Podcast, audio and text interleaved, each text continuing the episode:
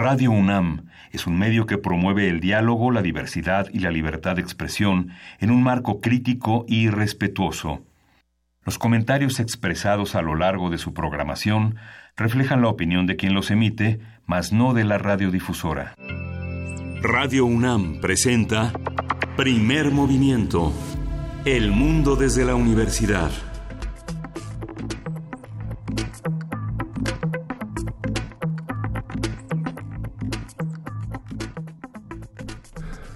Buenos días, hoy es viernes 31 de agosto y son las 7, 6 de la mañana en la Ciudad de México, lluviosa, eh, húmeda. ¿Cómo estás, Luisa Iglesias? Buenos días. Buenos días, Miguel Ángel Quemain. Buenos días, jefa de información, Juana Inés de esa. ¿Cómo amaneces después de la tormenta? Eh, pues... Griposos todos. Griposos y, y bueno, además de la, la, la preocupación y la, y la preocupación y la, y la zozobra que le puede dar a uno la lluvia, la preocupación extra de pensar ¿Qué está, ¿Qué está sucediendo en esta ciudad? ¿Qué parte de la ciudad se está colapsando? ¿Está entrando en crisis por, eh, por la cantidad de lluvia que está cayendo? No, lo hemos hablado aquí hasta el cansancio, hemos hablado de captación, hemos hablado de sistemas de drenaje, hemos hablado de cómo desasolvar, hemos hablado del sistema de, de, de aprovechamiento de las aguas de lluvia, todo eso se ha discutido aquí y se seguirá discutiendo hasta que alguien haga caso. Pues yo creo que sí. Y en otros espacios, tantos como se pueda. Ojalá. ojalá y viene un gobierno nuevo. Ojalá que escuchen justamente y que sigamos discutiendo. Aquí sí es un tema de discusión, no es de nada más ver qué se podría hacer, sino de empezar a eh, hacer mucho ruido para que deje de haber este tipo de complicaciones en la ciudad. Lo cierto es que lo discutíamos fuera del aire con nuestro jefe de noticias, Antonio Quijano. Este tipo de lluvias que antes se consideraban atípicas, ahora van a ser las normales. Entonces hay que estar preparados para las siguientes eventualidades en nuestro país y en nuestra ciudad. Eh, tenemos otro tipo de noticias, por supuesto, otro tipo de noticias gravísimas que hay que discutir. Por segundo día consecutivo linchan a personas acusándolas de robar niños. Ahora es en Tula Hidalgo. Eh, estuvimos hablando hace algunos días recientemente de lo que ocurrió justamente con los pobladores de Acatlán de Osorio en Puebla. Y, bueno, esto se está, eh, está ocurriendo debido a que se difunden falsas noticias en, en redes sociales. Eh, hay que tener muchísimo cuidado con el contenido que compartimos. esto que ocurrió justamente recientemente en Tula Hidalgo hay que, hay que ponerle muchísima atención Muchísima atención. Lo que platicábamos eh, ayer en la junta de redacción, mientras hablábamos de esto, era, hemos hablado ya del fenómeno de, de quien se hace justicia por propia mano, hemos hablado de las condiciones que llevan a una comunidad a perpetrar violencia, porque pues, los actos son actos de violencia y son asesinatos y pero también tiene que ver tiene ese otro lado también que es cuidado con, con lo que difundimos toda la información no es inocente y menos en un, en una en un contexto así. Entonces pues cuidado y verifiquemos seamos responsables con aquello que que difundimos. Lamentablemente una persona falleció el día de ayer y la otra sigue herida, eh, sigue hospitalizada por estos hechos violentos. Eh, condenamos todo tipo de violencia desde este programa, lo hacemos siempre y hacemos, como ya lo dice Juana Inés, la invitación a compartir contenido informado, a verificar todo lo que buscamos en nuestras redes y a no dar el simple retweet sin abrir eh, la nota. Lo habíamos platicado en ocasiones anteriores, ¿no? Ciertos consejos para abrir notas, ver qué, qué, qué fuentes tienen, de qué se trata, quiénes nos lo informan y luego ya poder compartir de una manera más responsable. Sí, sí, justamente. Y bueno, entre los acontecimientos el día de ayer, en el marco, en el marco del día eh, sobre la desaparición de las personas. Hubo eh, esta conmemoración internacional de las víctimas de desapariciones forzadas. Hubo en Saltillo, en Torreón, en, eh, fundamentalmente en Coahuila, eh, muchas manifestaciones sobre eh, la incapacidad del Estado de ofrecer seguridad y la eh, y, el mal tino de la Fiscalía General del Estado de mandarles dos coronas de muertos a los que conmemoraban en el memorial que está en la Avenida Zaragoza dos coronas de muertos a los a los familiares eh, que, que conmemoraban un año más sin resultados. Y pues fue muy interesante. ¿Dos coronas de muertos? Dos coronas de muertos. Ya los dieron por muertos. Ya los dieron por enterrados, ¿no? Sí. Gravísimo. Muy grave. Y se cuestionó muy fuerte el tema de la presencia del ejército en las calles. Todavía hay una uno, están mucha gente en espera de que haya mayor información del nuevo presidente electo que ha señalado que mantendrá al ejército en las calles y la necesidad de derogar la ley de seguridad interior. ¿no? Así es, pues a seguir, seguir informándonos de estos temas, Miguel Ángel, Juana Inés, eh, queridos radioescuchas que están haciendo comunidad con nosotros, eh, mandamos un abrazo a los que ya nos escriben, como R. Guillermo, Armando Carreto, Juanjo M, a Diogenito, etcétera. Gracias por escucharnos, gracias por integrarse a esta comunidad. Tenemos música, tenemos mucho que discutir y mucho que platicar. ¿Con qué vamos a empezar el día de hoy? Vamos a arrancar en este viernes de ocio con la novela negra y el contexto en el que se lee y se escribe. Vamos a conversar con Roberto Coria, que es un investigador en literatura y cine fantástico, un gran lector, y Marina Núñez Vespálova. Ella es directora general de publicaciones de la Secretaría de Cultura y organizadora del Festival Internacional de Novela. Tendremos también nuestro radioteatro sorpresa. Va a estar bueno, va a estar bueno, les va a gustar. En la nota nacional tenemos eh, un análisis sobre educación, el foro que inició hace unos días en Chiapas. Vamos a tener el comentario del doctor Manuel Gil Antón. Él es investigador del Centro de Estudios Sociológicos en el Colegio de México y es especialista en sociología de la educación. Nota internacional, el tercer género en Alemania. Comentario de Amneris Chaparro, doctora en teoría política por la Universidad de Essex e investigadora del Centro de Investigaciones y Estudios de Género de la UNAM. Las novelas ejemplares de Miguel, Ángel, de Miguel Cervantes Saavedra este, en este viernes de libros en la Casa de las Humanidades. Vamos a conversar con Ana María Gomis, escritora, académica y una de las lectoras de este libro proliferante que sigue, sigue con una enorme presencia en el mercado editorial. Hoy tenemos poesía necesaria, como lo hacemos todos los días, pero es viernes de complacencias, así que si alguien tiene alguna recomendación literaria, no duden en mandarla con el hashtag poesía necesaria en arroba P Movimiento, diagonal primer movimiento UNAM o llamándonos al teléfono 55 36 43 39. Tenemos una mesa dedicada a, la música. Eh, Heber Russell y Los Sobrados del Mar va a ser una conversación con esta cantante y actriz que cumple ya muchos años de estar en la escena nacional. Fedra de Seneca, conversación con Lisette M. Uribe, egresada de las licenciaturas en Arquitectura y Letras Clásicas de la UNAM, a cargo de la dirección de arte de esta puesta en escena que vamos a estar discutiendo. Fedra, vamos a ver de qué se trata todo esto. Tenemos un programa muy rico, sí hay temas muy complejos, sí hay temas muy sensibles, pero también hay música para despertar y reconciliarnos, para sentirnos bien. Y música además nueva, no nueva. ¿Cómo explicarlo? Este es un cover que hace un ¿Lo, llamaríamos emblema del reggae Antonio Quijano o no lo llamaríamos emblema del reggae? Yo diría que sí. Es Alfa Blondie el que hace este cover. Pero además el cover es yo creo que a la principal banda, a la banda que fundó lo que conocemos como el rock moderno, pero además es... ¿Los Pericos? ¿Son los pericos? No son los pericos. Ah. Alfa Blondie le hace un cover a Led Zeppelin y este cover, es, eh, este cover es a Whole Lotta Love y está increíble, nos lo acaban de recomendar justamente Antonio Quijano, lo estuvimos escuchando y bailando esta mañana antes de que empezara el programa, a ver qué les parece. Venga de ahí.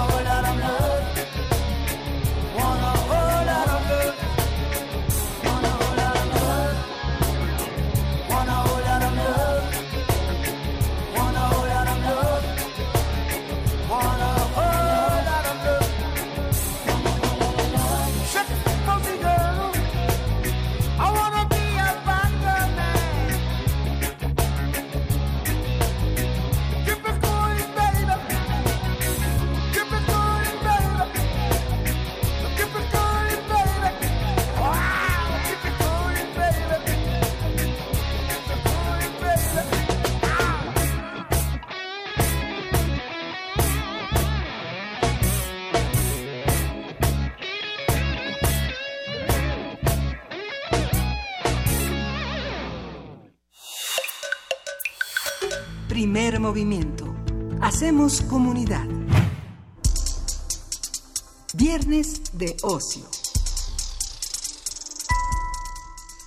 La novela negra se ha caracterizado por ser un tipo de novela policíaca que explota las pulsiones violentas que hay en la sociedad.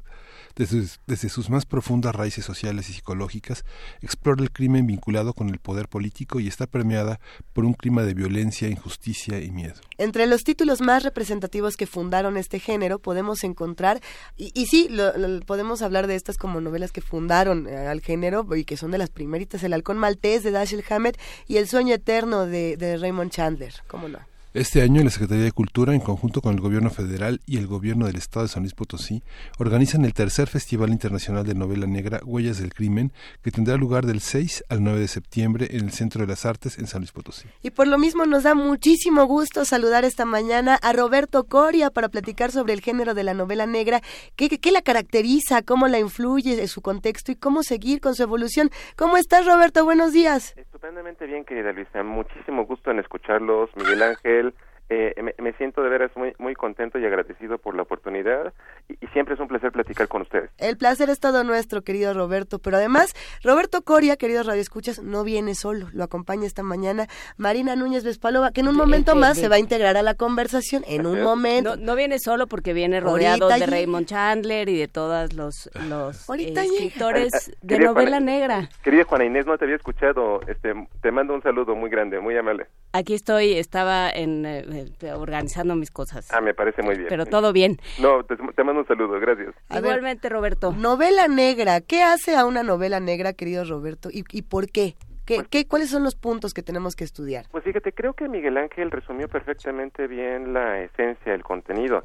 Eh, lo, lo, lo interesante es que con este tipo de narraciones, muchas personas ponen en duda, eh, ponen en cuestionamiento que se hace una apología del crimen, una de las conductas pues obviamente más aberrantes y más preocupantes en eh, cualquier sociedad, particularmente en este en este momento vivimos en un momento de grandes inequidades, de, grandes injusticias, donde donde a veces pareciera que, que, brilla y, que triunfa el mal.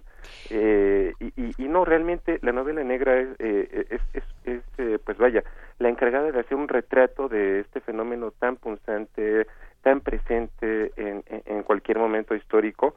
Y, y yo creo que, eh, obviamente, de, de eh, las bellas artes tienen el, la responsabilidad de, de, ofrecernos una visión, pues, eh, constructiva, positiva, hace aportaciones muy interesantes eh, respecto a esta eh, situación eh, cotidiana de gran actualidad eh, que, que, además de alguna manera satisface una parte eh, que todos tenemos dentro.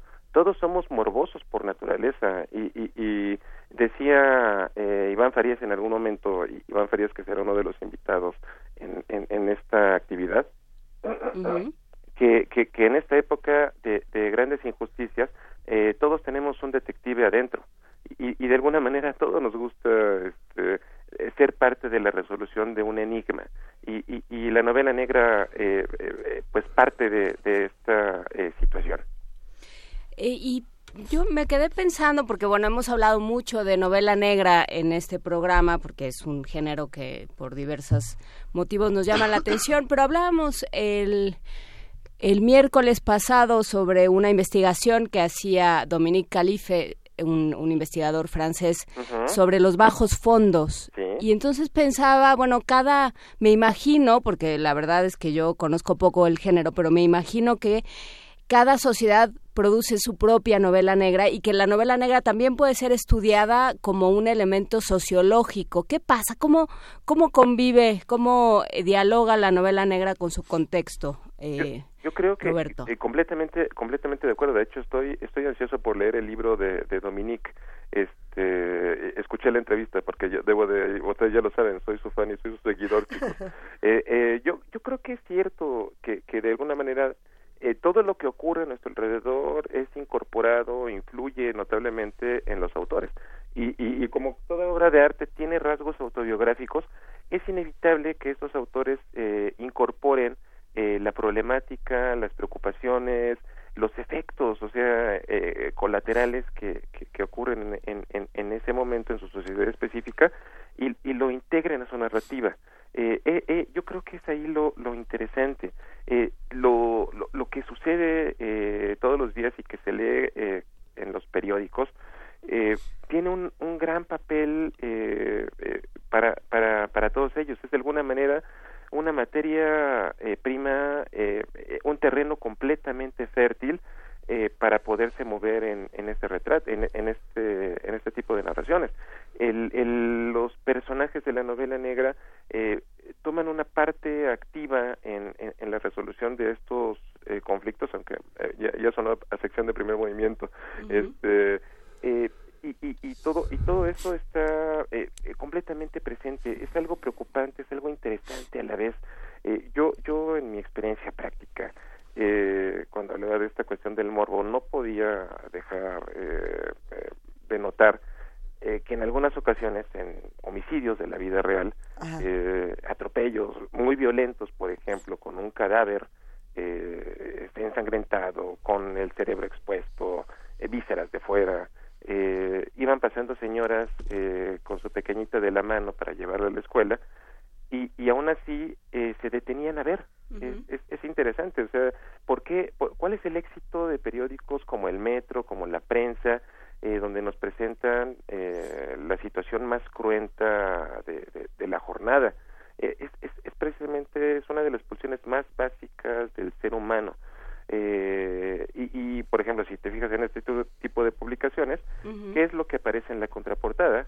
Una encuerada o el partido del el resultado del América Chivas, por ejemplo, no dos de las pulsiones más básicas del ser humano en el caso de eh, eh, el crimen y, y, y, la mujer, eros y tenatos están presentes en una publicación y, y, de alguna manera el público las consume, el, el público les encanta leerla. Eh, si, si, nos remontamos al siglo XIX, por ejemplo, podemos pensar en los famosos Penny Dreadfuls, uh -huh. eh, en estas publicaciones que contenían eh, información eh, bastante truculenta, eh, historias sobre incestos, decapitaciones, accidentes ferroviarios, crímenes violentos, eh, to, todo eso eh, de alguna manera nos gusta verlo, pero ojo, no creo que esto eh, sea un alimento de futuros eh, delincuentes. a Hitchcock, ahora que viene su exposición este, maravillosa en la Cineteca Nacional, en algún momento lo cuestionaron sobre, oiga, su película Psicosis, eh, sabía que el asesino fulano de tal mató a su tercera víctima después de ver su película y Hitchcock le respondió lo que me gustaría saber es qué fue lo que vio cuando mató a la segunda eh, no no no no podemos dejar de, de, de, aceptar que esto ocurre. Entonces esta eh, manera de dignificarlo de alguna manera eh, eh, le, le, da sentido es, es, es, es un registro de lo que está sucediendo en nuestra época Sí, eh, P.D. James, me, me, encantan las damas del crimen como ah, este. ¿no? Ruth Randall. Pero me llama la atención P.D. James, que bueno, sigue, sigue siendo, no es la única que lo ha dicho, pero dice que es la novela social de nuestros días y que uh -huh. es inevitable que el homicidio esté en el centro, ¿no? Que el cadáver es una de las, este, uno de, uno de los elementos que está eh, en el centro porque todavía el homicidio es considerado como el peor de los crímenes y porque consiste justamente en que alguien le quita algo que nadie de nosotros le puede dar a alguien, ¿no? Claro, no, el, el homicidio sigue siendo eh, uno de los últimos pecados, ¿no? Es, es una línea que una vez que muchas personas la cruzan eh, no pueden eh, regresar. Es, es, es un crimen aberrante. Pero me pongo a pensar en el crimen en todas sus manifestaciones eh, deja cicatrices en todo lo que toca. Eh, parte de esas cicatrices están eh, representadas en las bellas artes, eh, pero pero me pongo a pensar en otros en otros delitos aberrantes, ¿no? Eh, la violencia contra la mujer en esta época de feminicidios horrible, eh, los niños, la, la pederastía, la pederastía, la, la, pedofilia. Eh, eh, chicos, ustedes cuando en, en, en su programa eh, hablan acerca de la indolencia de la clase política, de los casos de corrupción tremendo, de los desfalcos millonarios e indignantes, o sea, verdaderamente me deprimo cuando escucho eso. Eh, eh, la, gran ventaja, como, como platicábamos en alguna ocasión, Miguel Ángel, eh, de, de, la novela negra, eh, sabemos que, como, como cuando platicábamos de la novela de horror, sabemos que el monstruo se queda ahí en, en el libro, ¿no? El libro se queda ahí, el delincuente está ahí, en el mejor de los casos recibe merecido por lo que hizo. Eh, esa es la ventaja con la que con la que puedo leer este tipo de, de narraciones, aunque sabemos que eh, en la vida real el, horror, el horror eh, pervive ahí y, y, y está desgraciadamente a la vuelta de la esquina acechándonos. Es parte de vivir en una sociedad tan compleja como esta. Y no puede servir o no se puede pensar en la novela negra como también como un instrumento, no sé si de denuncia, pero por lo menos de, de eh, pues de hacer ostensible, de poner en el escaparate un problema. Pienso en, lo que ha hecho Qiu Shalong en, uh -huh. en China, uh -huh. este, eh, eh, este escritor chino publicado en Tusquets, eh, que tiene toda una saga de, un, de, de, la que habla mucho Alberto Betancourt, que por uh -huh. cierto conoció en primer movimiento. Okay. Entonces hay que decir que justamente lo que hace Qiu Shalong es e ir desmenuzando lo que sucede, o sea, es un detective y va des desentrañando misterios y tal, pero pero lo que te cuenta Qiu Shalong es cómo funciona el partido eh, el partido en el poder en China, cómo uh -huh. se mueven, cómo funciona la corrupción, los eh, los diferentes usos y abusos del poder en el sistema político chino. Entonces también tiene esa esa otra vertiente. Sí, estoy completamente de acuerdo, querida, porque vámonos a lo básico. Uh -huh. Pensemos en Sherlock Holmes, el, el, el, el príncipe de los detectives. Eh, de alguna manera, Arthur Conan Doyle, eh, buen crítico de, de, de, eh, y consciente de las anomalías del sistema de justicia británico, eh, nos ofrece a, al, al eh, inspector Lestrade, al, uh -huh. al, al, uno de tantos policías de Scotland Yard que, que, que este, están representados en las narraciones de Sherlock Holmes.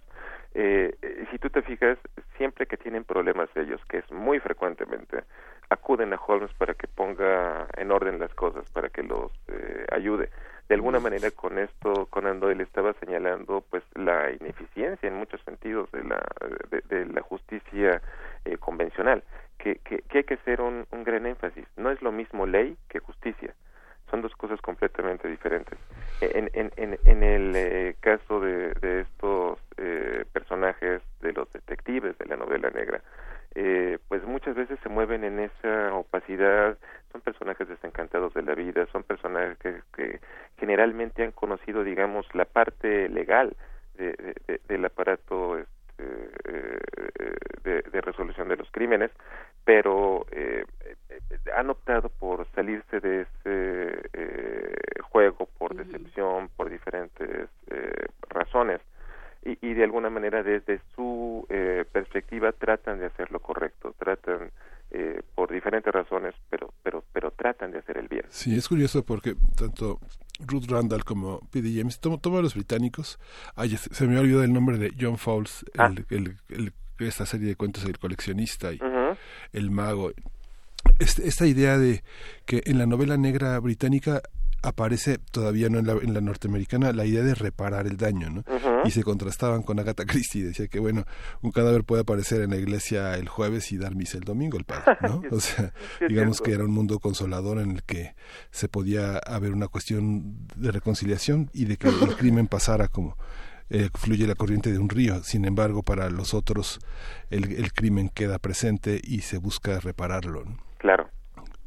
Que también es una cuestión de la, de la novela de nuestros días. Sí, exactamente. El, el, el, el crimen, eh, lo dije hace un momento, deja cicatrices en todo lo que toca y, y, las bellas artes no pueden escaparse de esta situación.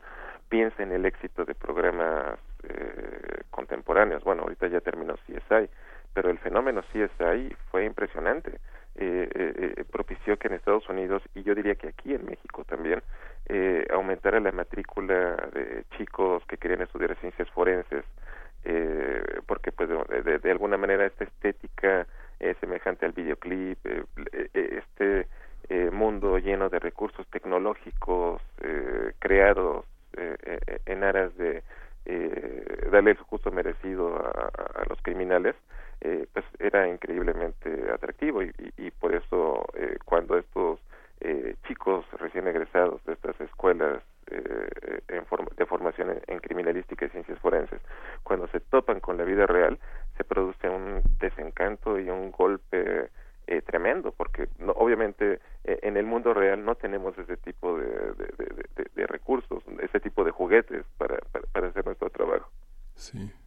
¿Qué hacemos, eh, digamos, pensando en, porque creo que estamos pensando en quienes ya son lectores de novela negra, pero quien no es lector de novela negra, o quien no se ha dado cuenta que es lector de novela negra, o que podría serlo, ¿por dónde empezar? si, si tuviéramos que hacer no, no te voy a pedir que elijas tres títulos, porque eso siempre es espantoso, porque además luego pasas cuatro días diciendo, ay, y cómo no dije, Exacto. Entonces, eh, ¿por dónde, por dónde, como qué buscar? ¿Como a qué lado de la, de la librería irse? ¿Por, ¿Por dónde o de la biblioteca? Que fíjate que eso me gusta, Juan Inés. Eh, en las librerías, este, eh, actualmente ya está consagrada una sección específica a la novela, a la novela policíaca, a la novela negra. Eh, eh, yo, yo me atrevería a sugerir que nos vayamos a lo básico.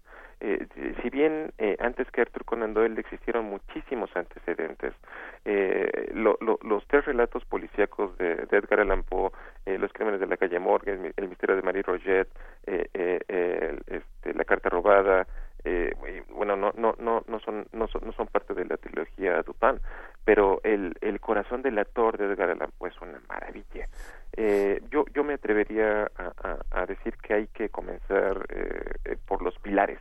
Eh, Poe es importantísimo para, para esta materia. Luego vayámonos en, en este recorrido cronológico hacia Arthur Conan Doyle. Arthur Conan Doyle, tenemos una deuda impagable con él. Además, bueno, Arthur, Arthur Conan Doyle era, era oftalmólogo pero era un médico, era una persona que conocía eh, de, lo que estaba hablando, que es algo de lo que yo, eh, eh, lo que yo siempre defiendo, y lo dijo Beth en algún momento. para que la gente crea tus mentiras, debes documentarte.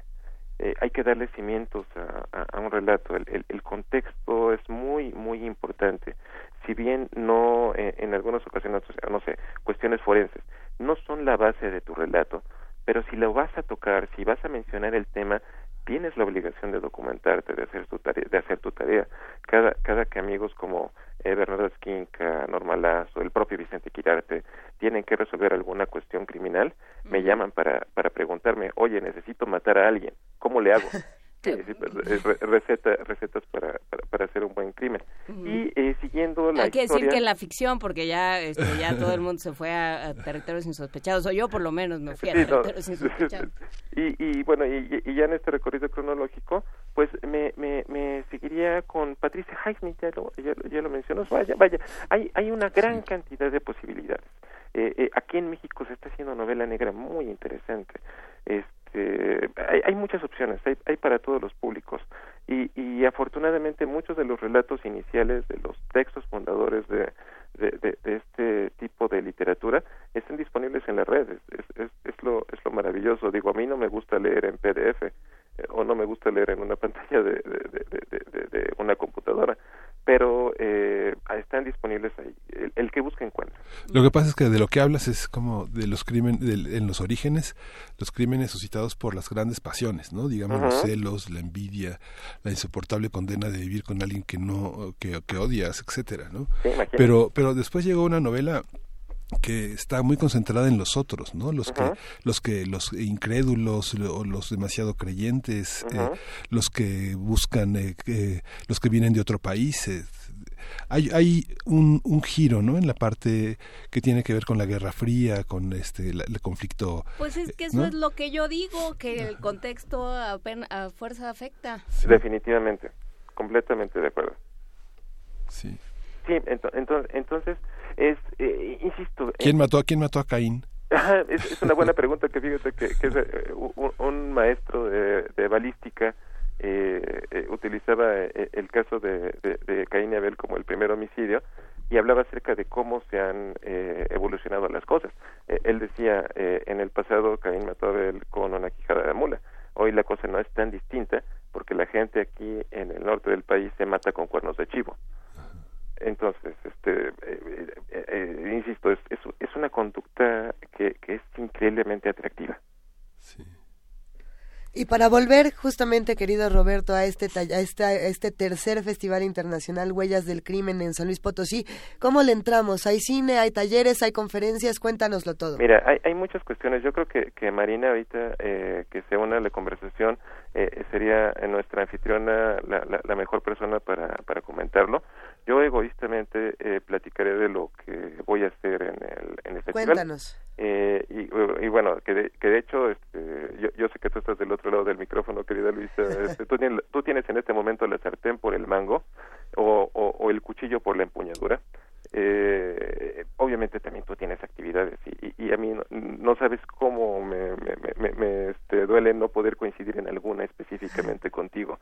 Pero pero bueno yo yo concretamente en esta ocasión eh, incluye el festival eh, un ciclo de películas negras eh, y, y, es una cuestión interesante, digo, de alguna manera la estética en blanco y negro de la película es muy importante para crear una atmósfera con claroscuros, muy semejante al expresionismo alemán, pero a mí me pidieron que sugiriera dos títulos para proyectarse.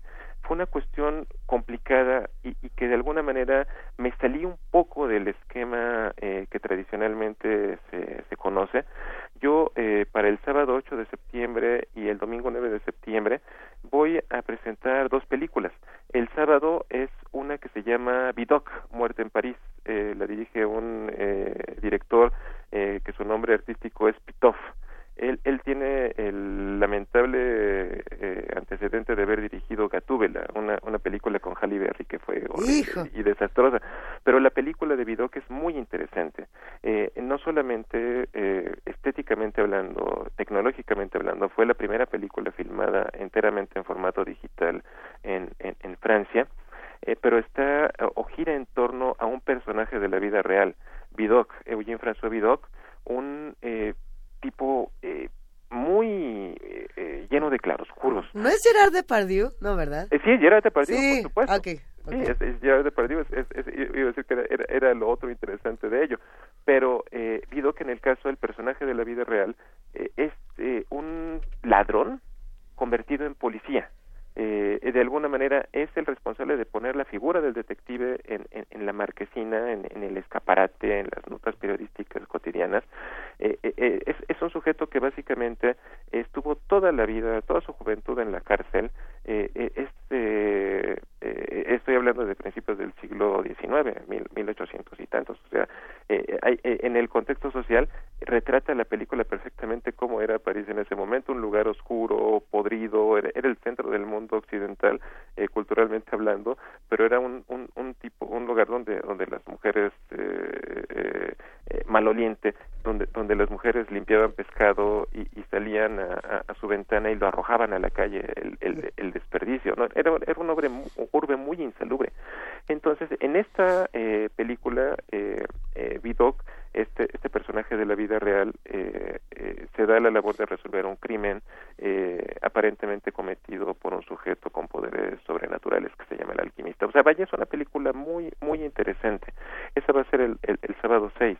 Eh, el mismo sábado 6, eh, bueno, siguiendo, siguiendo con el cine, voy a presentar en el Teatro Polivalente del Centro de las Artes una película que se llama Hollywood Heladas, una película del 2006 eh, dirigida por Alan Coulter, eh, donde aparece eh, este Adrian Brody como un detective que es contratado por la mamá de eh, George Reeve, el, el, el, primer Superman, el Superman televisivo, uh -huh. que lo interpreta Ben Affleck y lo hace de una manera muy solvente, muy muy convincente, eh, donde se eh, eh, el cuate emprende una una investigación para saber qué fue lo que pasó alrededor de ese suicidio. Entonces, a, a lo largo de la película observamos tres teorías, eh, todas increíblemente verosímiles, donde eh, al final eh, no sabemos cuál, qué fue lo que verdaderamente pasó. Ese suicidio es verdaderamente eh, plausible, si bien tenía eh, el hombre eh, en ese momento una gran popularidad, una gran fama, pero bueno, ¿cuántos casos no hemos visto recientemente de, de actores eh, eh, extremadamente caudalados, e, increíblemente queridos, que, que, deciden quitarse la vida porque eh, eh, es la última decisión consciente de, del que decide quitarse la vida, ¿no? saber cuándo no hay nada más eh, por lo cual seguir luchando. Y regresó al sábado, el sábado voy a, moderar una, una mesa eh, redonda que se va a llamar Enfermedades Mentales, el trastorno de la imaginación en la novela negra. Y, y ahí voy a platicar eh, con tres escritores, eh, e, e, en, lo particular no conozco eh, de su narrativa, estoy apenas conociéndolos, estoy ahorita leyendo algunas cuestiones de ellos, eh, Vilmer Urrelo Zárate de Bolivia, eh, Álvaro Bizama de Chile, y aquí en México un caso que me parece muy interesante, una mujer narradora eh, yucateca ella, Sol eh, Semo, eh, ella, ella ha escrito novela policíaca en lengua maya. Es, es este interesante. Entonces voy a platicar con ellos sobre sobre eso. Eso va a ser a las 5 de la tarde. Las dos funciones de cine empiezan a las 12 del día. Bueno. entonces bueno pues eso es lo que lo, un, un, poco de lo que voy a hacer. Luisa también va, va a participar en algo con, con Iván Farías eh, vaya, eh, eh, yo, yo les recomiendo que toda la programación le echen un vistazo, está en la página web, está en las redes sociales. Y ya están nuestras redes, Roberto. Sí, pues, querido Miguel, ustedes van un paso adelante. No, el tema es que, bueno, pues sucede en San Luis Potosí, de, para quien bueno. esté escuchando en San Luis Potosí, quien piense ir eh, pasarse por ahí la próxima semana, pues ahí están eh, los temas. Y si no, recuperar, eh, valdrá, valdrá la pena echar un ojo y recuperar ciertos eh, ciertas actividades ciertos temas y platicarlos eh, si, si se puede por acá pero bueno pues lo, lo seguiremos conversando contigo. Muchísimas gracias eh, Roberto Coria por platicar con nosotros como siempre sobre novela negra sobre crímenes sobre cómo el arte la vida los bajos fondos los altos fondos, lo que sea que eso signifique, todo eso convive y dialoga en nuestras vidas. Muchísimas gracias. Al contrario, Juan Inés, muchísimas gracias. Luisa, eh, siempre es un placer. Miguel Ángel. Gracias, Roberto. Te queremos, que, Roberto. Que tengan un gran fin de semana, chicos. Y, gracias. y una invitación para todos los que quieran ir a San Luis Potosí para la próxima semana. Cuídense Sí. mucho. Abrazote. Otros para ustedes. Vamos a escuchar de Susana Rinaldi El corazón al sur con Martelena Valencia.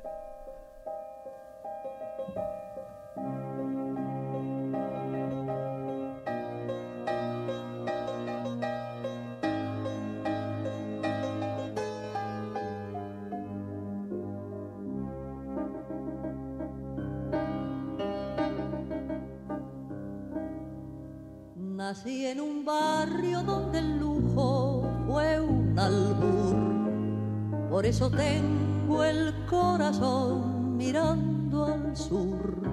Mi viejo fue una abeja en la colmena, las manos limpias, el alma buena. Y en esa infancia la templanza me forjó Después la vida mil caminos me tendió y supe del magnate y del taur. Por eso tengo el corazón mirando al sur.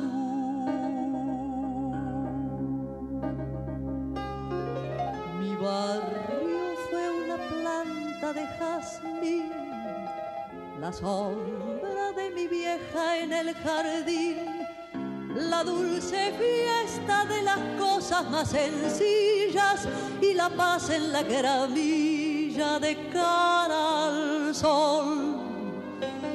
Mi barrio fue mi gente que no está, las cosas que ya nunca volverán. Si desde el día y con la cruz, yo sé que tengo el corazón mirando al sur.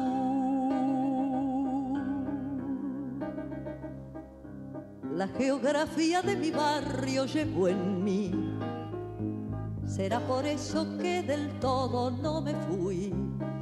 La esquina, el almacén, el piberío, los reconozco, son algo mío. Ahora sé que la distancia no es real y me detengo en ese punto cardinal, volviendo a la niñez desde la luz, teniendo siempre el corazón mirando al sur.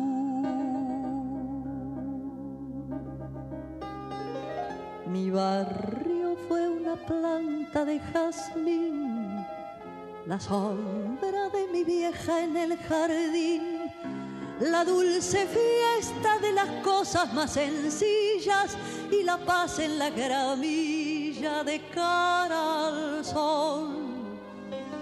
Mi barrio fue mi gente que no está, las cosas que ya nunca volverán. Si desde el día que me fui con la emoción y con la cruz, yo sé que tengo el corazón mirando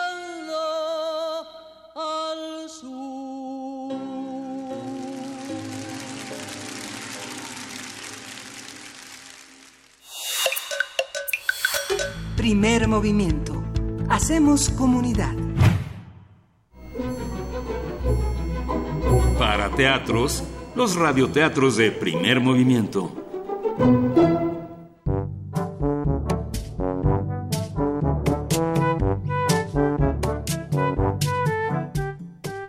El Grufaló, de Julia Donaldson, ilustraciones de Alex Schefter, traducción de Francisco Segovia, publicado por Castillo y Libros del Rincón.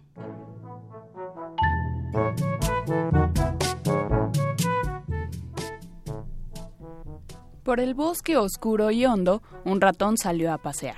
Una zorra le echó el ojo y no lo vio nada mal. Ratoncito. Preguntó. Ratoncito, ¿a dónde vas? Mi casa está bajo el suelo. ¿Quieres venir a cenar? Muy amable de su parte, doña Zorra, pero no. He quedado ya de verme con mi amigo el Grúfalo. ¿Grúfalo? ¿Y eso qué es? ¿Cómo? ¿No lo sabe usted? Tiene colmillos horrendos y un par de garras terribles, unos dientes horrorosos y unas quijadas horribles. ¿Y dónde se van a ver? Aquí en estas enramadas. ¿Y su plato favorito? Son las zorras rostizadas. ¿Qué? ¿Las zorras rostizadas? Ah, ratoncito, yo me voy.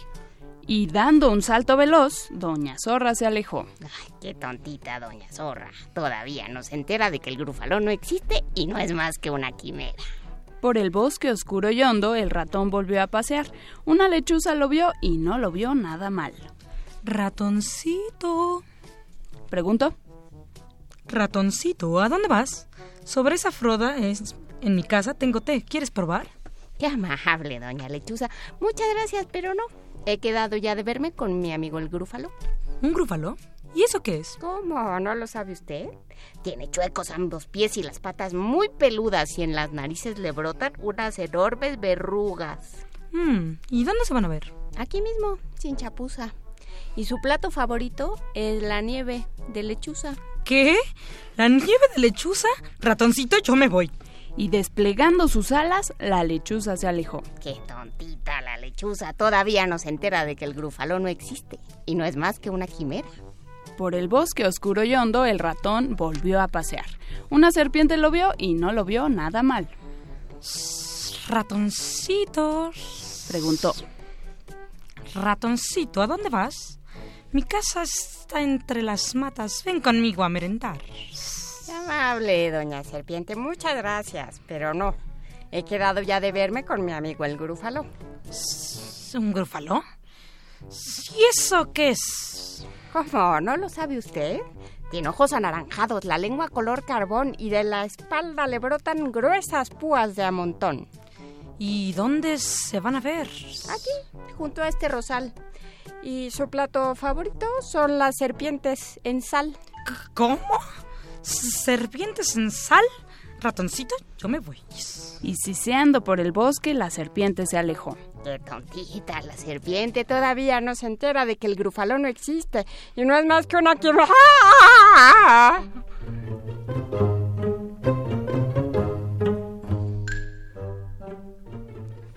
¿Pero qué criatura es esta? Con esas garras terribles, esos dientes horrorosos y esas quijadas horribles. Tiene chuecos ambos pies, las patas muy peludas y en las narices le brotan unas enormes verrugas. Tiene ojos anaranjados, la lengua color carbón y de la espalda le brotan gruesas púas de a montón. ¡Oh no! ¡Es un grúfalo! dijo el grufaló. ¡Qué deliciosa comida! Quedarás bueno, muy bueno, cocinado a la parrilla. Bueno, dijo el ratoncito. A mí no me llame bueno. De las criaturas del bosque yo soy la que da más miedo. Camine detrás de mí y entonces se va a dar cuenta de que no hay un animal que no tema mi presencia. Mm, muy bien, dijo el grúfalo, soltando una carcajada. Ve tú delante, que yo te seguiré a una zancada. Y anduvieron y anduvieron hasta que dijo el gigante. Estoy oyendo un siseo por allá más adelante. La serpiente. Buenas tardes. Dijo entonces el ratón. La serpiente se quedó mirando al gran grúfalo y solo dijo... ¡Carambas! Y aunque no tenía patas, se fue corriendo a esconder a su casa entre las matas. ¿Ya lo ve? Dijo el ratón, con un ademán orgulloso. Mm, asombroso, qué asombroso. Y anduvieron otro poco hasta que dijo el gigante. Estoy oyendo un boom, boom, por allá más adelante. Ah, la lechuza. Buenas tardes. Dijo el ratón. La lechuza se quedó mirando al gran grufaló y solo dijo... ¡Uh! ¡Caramba! Y al punto como demente se fue volando a esconder a su casita en la fronda. ¿Ya lo ve?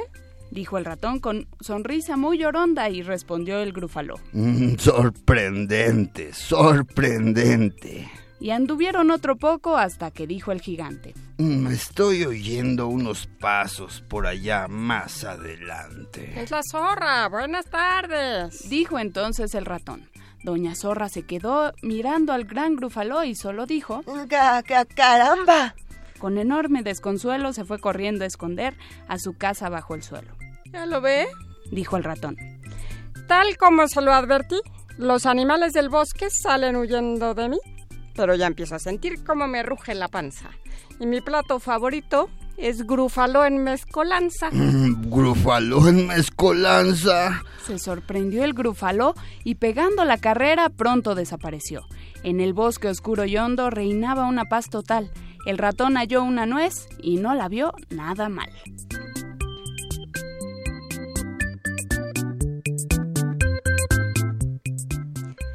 El Grúfalo de Julia Donaldson, ilustraciones de Alex Schefter, traducción de Francisco Segovia, publicado por Castillo y Libros del Rincón.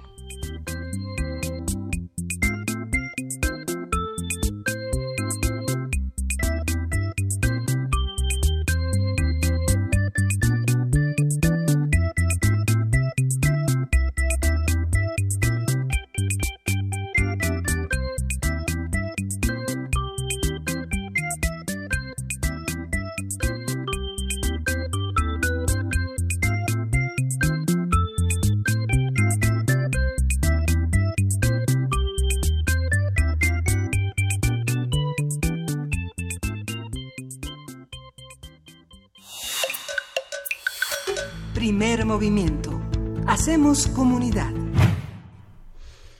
Aquí seguimos 7.55 de la mañana. No se preocupen, todavía quedan cuatro minutos para la cadena nacional. Miguel Ángel, ¿estás esperando con ansia? Sí, lo estoy esperando con ansia, pero bueno, qué, qué, qué, qué buen texto, qué tantas cosas hay que están ahí que no nos negamos a aceptarlas, ¿no? Sí, eh, es un texto que además ya se ha ido convirtiendo en clásico, está en la colección de libros del Rincón, eh, que bueno, pues ha traído todo tipo de discusiones y, y, rencillas de todo tipo, pero, pero que sigue siendo una herramienta muy interesante para trabajar textos en el aula, para conocer y para sobre todo para dialogar y discutir en torno a lo que proponen ciertos autores y en torno a lo que nos preocupa todos los días que es eh, qué hacemos con, con los poderosos cómo nos defendemos y cómo vamos sorteando la vida. Eh, y siempre es interesante en el caso de la literatura infantil el papel de los de los pequeños. Es eh, lo que Alison Lurie y otros teóricos llaman la gran capacidad subversiva de los de los libros para niños. Sí, justamente estaba, estaba haciendo un repaso de un tema que vamos a tratar posteriormente, que es el tema de, las, de los aprendizajes clave en, en la educación preescolar. ¿no? Hay toda, una, toda una perspectiva teórica, hay toda una perspectiva teórica en la Secretaría de Educación Pública que está publicada, descargable, que valdrá la pena comparar con las propuestas que se desprendan de los foros y que, bueno, ha costado muchos años. Los foros empezaron en 2014 y ahora continúan y los veremos en la siguiente hora. Pero por lo pronto vámonos con Nick Cave, Black Hair, de Nick Cave.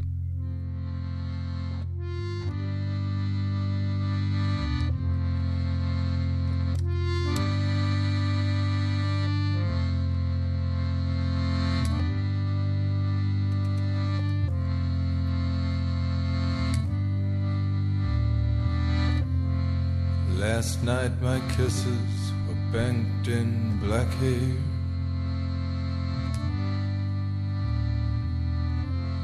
And in my bed, my lover, her hair was midnight black.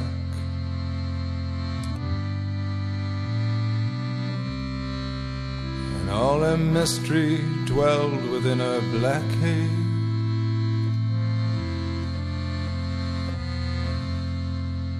And her black hair framed a happy heart shaped face. And heavy hooded eyes inside her black hair.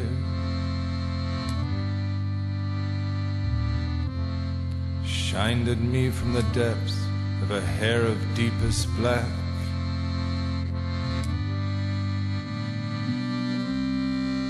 While my fingers pushed into her straight black hair. Pulling her black hair back from her happy heart shaped face. To kiss her milk white throat, a dark curtain of black hair.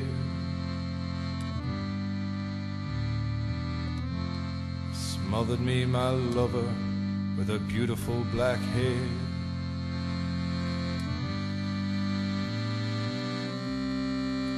The smell of it is heavy, it is charged with life.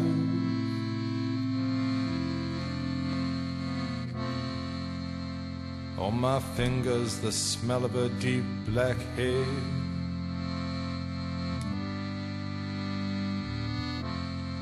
Full of all my whispered words, her black hair.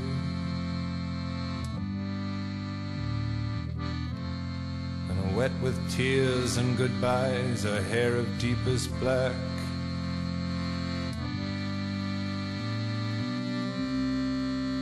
All my tears cried against her milk white throat.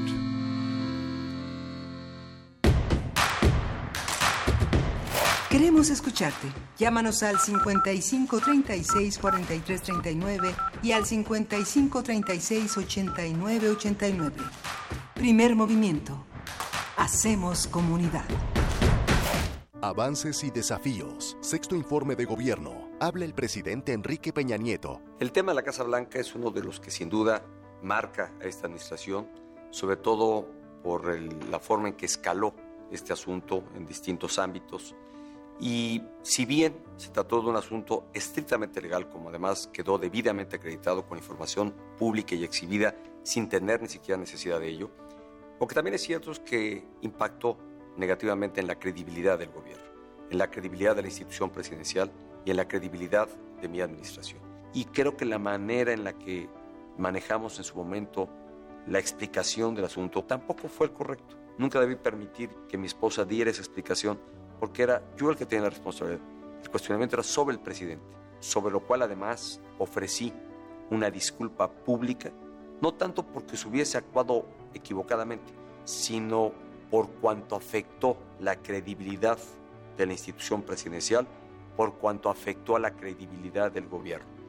Hemos sido un gobierno respetuoso de las instituciones del Estado mexicano. Hemos sido absolutamente respetuosos de la forma de pensar de cada mexicano. Hemos gobernado en pluralidad y esto significa respetando a las distintas expresiones políticas, construyendo con ellas, buscando los acuerdos y los consensos para impulsar los cambios que el país necesitaba. Hemos sido un gobierno especialmente respetuosos de la libertad de prensa, de la libertad de expresión. Sí es cierto, habrá quienes nos habrán señalado, criticado, y esa crítica muchas veces ha enriquecido el quehacer del gobierno. Lo que no se puede dejar de reconocer de este gobierno es que hemos sido un gobierno democrático, un gobierno plural y, repito, un gobierno respetuoso de la libertad de expresión, derecho que consagra nuestra Constitución. Sexto informe de gobierno. Universidad Nacional Autónoma de México. La Universidad de la Nación.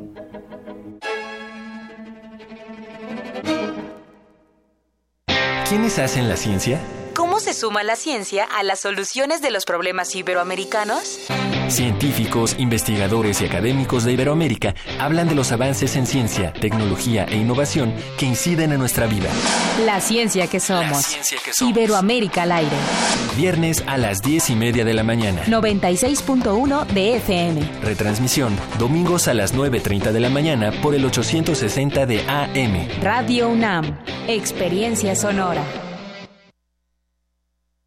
Cuando participas, haces que las cosas pasen. ¿Te gustaría remodelar ese camellón por donde pasas todos los días? ¿Qué tal un centro recreativo para niñas y niños? ¿O esa cancha descuidada, hacerla todo un estadio de fútbol?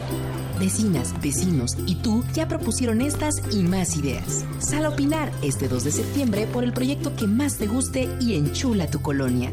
Con participación todo funciona. Instituto Electoral Ciudad de México. Del Templo Mayor exhibe La Reina Roja, el viaje de Xibalbá, que muestra las joyas y accesorios de la esposa del rey Pacal de Palenque y los resultados de las investigaciones que se han realizado en la cámara donde fue sepultada la sacerdotisa y miembro de la familia gobernante en la ciudad maya. El cuerpo es una réplica de fibra de vidrio a la cual se le ha colocado el ajuar que portaba la soberana, la Reina Roja, el viaje de Xibalbá, Museo del Templo Mayor, Centro Histórico. Una de las nuevas voces de punto de partida es la de Emiliano Álvarez. Escúchalo leer una selección de su libro Solo esto. En el teatro de mi noche te veo en el cuadro rojo y del te impulsas para salir y te pitagorizas, te haces agua, mucha agua, y luego esa agua toma forma en los vasos más curiosos. Distintas voces en un solo lugar. www.descargacultura.unam.mx más de 700 creadores en escena. Teatro de calle. Rock. Tecno. Ópera. Javier Camarena. Iracema Terrazas y Claudio Valdés Curi en Impulso, Música, Escena, Verano en la UNAM. Culturaunam.mx, diagonal, Impulso. Invita Cultura UNAM. Síguenos en redes sociales. Encuéntranos en Facebook como Primer Movimiento y en Twitter como arroba PMovimiento. Hagamos comunidad.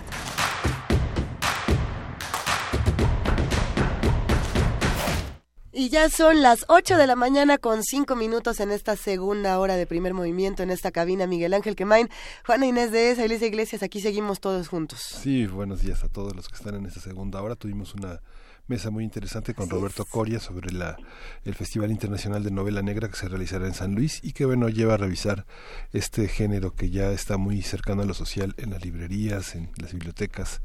Uno puede, uno puede dejar de comprar libros y ir a la biblioteca o pasársela comprando muy buenos libros en las librerías. Traías una recomendación literaria, Miguel Ángel, justamente sobre novela negra, como para irnos eh, familiarizando con los distintos temas y con los distintos autores. Pero es, una, es, un, es un texto que tuvo poco poca presencia en México, lo, compré casi como un saldo, que es de Luca Crovi, este Noir, Instrucciones de Uso, es un atlas del crimen que se lee como un thriller, es un fichero de cómo, de los procesos de creación de los novelistas y los autores de novela negra en, a, lo largo del siglo XX. Es un libro muy interesante para quien quiera estudiar literatura, pero para quien quiera leer novela negra, pues que vaya directamente a la novela negra. Que vaya directamente a los libros. Bueno, siempre es bueno traer ahí la guía el, libro y la guía, nos llevamos las dos cosas.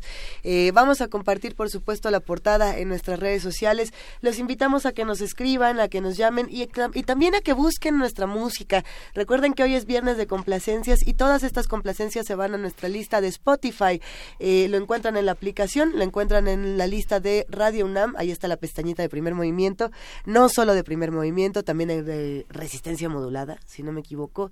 Eh, hay distintas listas, entrenle, vamos a ver qué tanta música vamos conociendo entre todos y acompáñenos porque ya viene la nota nacional. Primer movimiento. Hacemos comunidad. Nota nacional. El pasado lunes 27 de agosto, el presidente electo Andrés Manuel López Obrador inauguró los foros de consulta sobre la educación, los cuales conducirán a un acuerdo nacional por la educación con equidad y calidad para el bienestar de todos los mexicanos.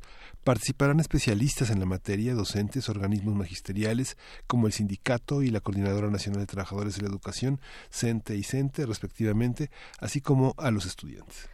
López Obrador ratificó que derogará la reforma educativa y que liberará a los maestros injustamente presos. Además, reformará el artículo tercero de la Constitución para garantizar que la educación sea gratuita y de calidad en todos los niveles educativos. También expresó que era absurdo llevar a cabo una reforma educativa sin los maestros, puesto que ellos son quienes transmiten el conocimiento en el salón de clase. Por ello exhortó a los profesores a que se comprometan a cumplir con su deber, responsabilidad y evitar el ausentismo en las aulas. En Chiapas, 15 de cada 100 personas de 15 años y más no saben leer ni escribir. El 14.6% de la población no tiene ningún grado de estudios y solo el 57.2% tiene la educación básica terminada. Por consiguiente, esta entidad es considerada como la que sufre mayor rezago justamente eh, educativo en nuestro país. Vamos a conversar sobre el balance de lo ocurrido en Chiapas, en las mesas de educación, qué se discutió y las propuestas de diálogo entre los diferentes actores relacionados con la educación en México. Nos acompaña el doctor Manuel Gil Antón, investigador del Centro de Estudios Sociológicos del Colegio de México y un especialista en sociología de la educación. Manuel, buenos días. Eh, ¿Qué tal? ¿Cómo estás? Cuéntanos, Manuel, ¿qué, fue lo que se discutió en Chiapas? Eh, bueno, eh, este, las consultas que, que estamos viendo y que va a haber una en cada estado, tienen una peculiaridad que eh, me ha llamado la atención y es que no tienen como una estructura de ejes. Entiendo que de todos los que asisten se hace por sorteo quienes pueden eh, participar. Todas las ponencias, nos dicen los organizadores, se recogen. También hay un sitio en la, en la página de presidente electo y de su equipo de transición a la educación en que se pueden poner las las, las propuestas. Entiendo que también habrá eh, visitas casa por casa para tratar de medir cuál es el, el tipo de transformación educativa que, los mexicanos quieren. Entonces, resalta, creo yo, como hicieron ustedes muy bien en la nota, pues lo que dijo el presidente electo, ¿no? Que, que eh, digamos, derogará, cancelará, se usan muchos términos, derogar, cancelar, abrogar, eh, suspender eh, la reforma educativa, eh, modificar la constitución para meter que la, la educación superior será gratuita y muy probablemente eliminar de del texto constitucional y en consecuencia de la ley secundaria que la evaluación de los profesores tenga consecuencias punitivas tales como perder el empleo o eh, ser separado del cargo de profesor para dejar a la evaluación como un mecanismo académico y dejar entrar a la supervisión del trabajo como mecanismo laboral. Por eso es tan interesante que eh, Andrés Manuel López Obrador diga no una reforma sin los maestros, pero les pido a los maestros que, así como no haber tolerancia con la corrupción, no haber tolerancia con el ausentismo.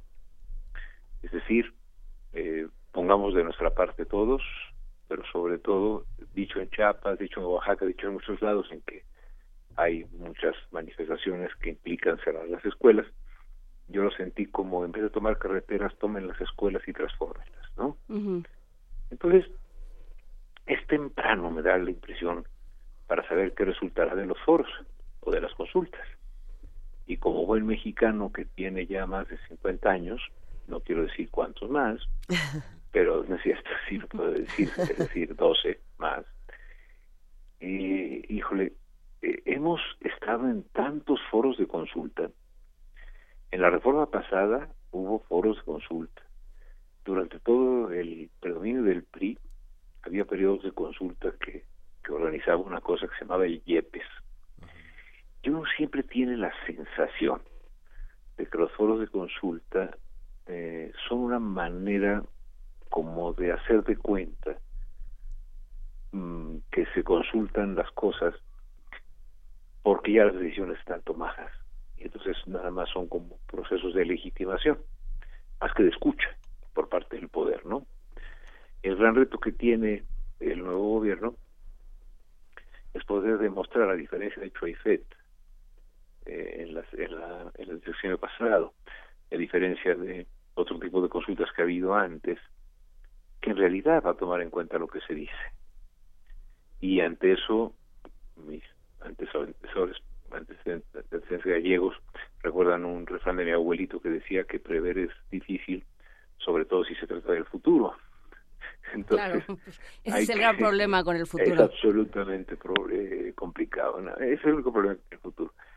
Entonces, sí pienso, eh, colegas, que Mm, que tenemos que eh, esperar y ojalá estas consultas, a diferencia de otras, insisto, de veras sean una escucha atenta a lo que dicen las, las los profesores, los padres de familia, los niños, ¿no?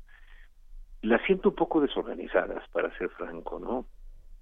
Muy espontáneas, como sin ejes, ¿no? A ver, ¿por qué no pensamos en digamos, propuestas sobre la evaluación, propuestas sobre la actualización, propuestas sobre las normales. Me parece que van surgiendo, pues, eh, de manera un poquito eh, inconexa. Este, a, las entidades que estén más cerca voy a ir, ¿no? Porque, bueno, ir a Chapas, etcétera, pues me corren de mi chamba, ¿no? Pero eh, sí, sí, sí considero que esto es por el lado de las consultas. Y por el lado de la, de la, de la cuestión de la reforma, eh, sí quisiera decir algo. Sí. Abrogar lo que se hizo, o derogarlo, es decir, cambiarlo, ¿no? O dejarlo sin efecto, es, a mi juicio, condición necesaria, pero no suficiente, porque decía el viejo anarquista Malatesta, solo se destruye lo que se sustituye. Entonces, si nosotros pensamos que la reforma educativa del sexenio pasado, bueno, del sexenio actual todavía, que le quedan 61 días, eh, tiene fallas y a mi juicio sí las tiene porque redujo el problema educativo a, la acción de las maestras y de los maestros, cuestión que es insostenible por todos lados, ¿no? no el proceso educativo es más complejo eh, si queremos modificar eso, y creo que hay razón para hacerlo, es la parte negativa, no a esto, entonces sí a qué.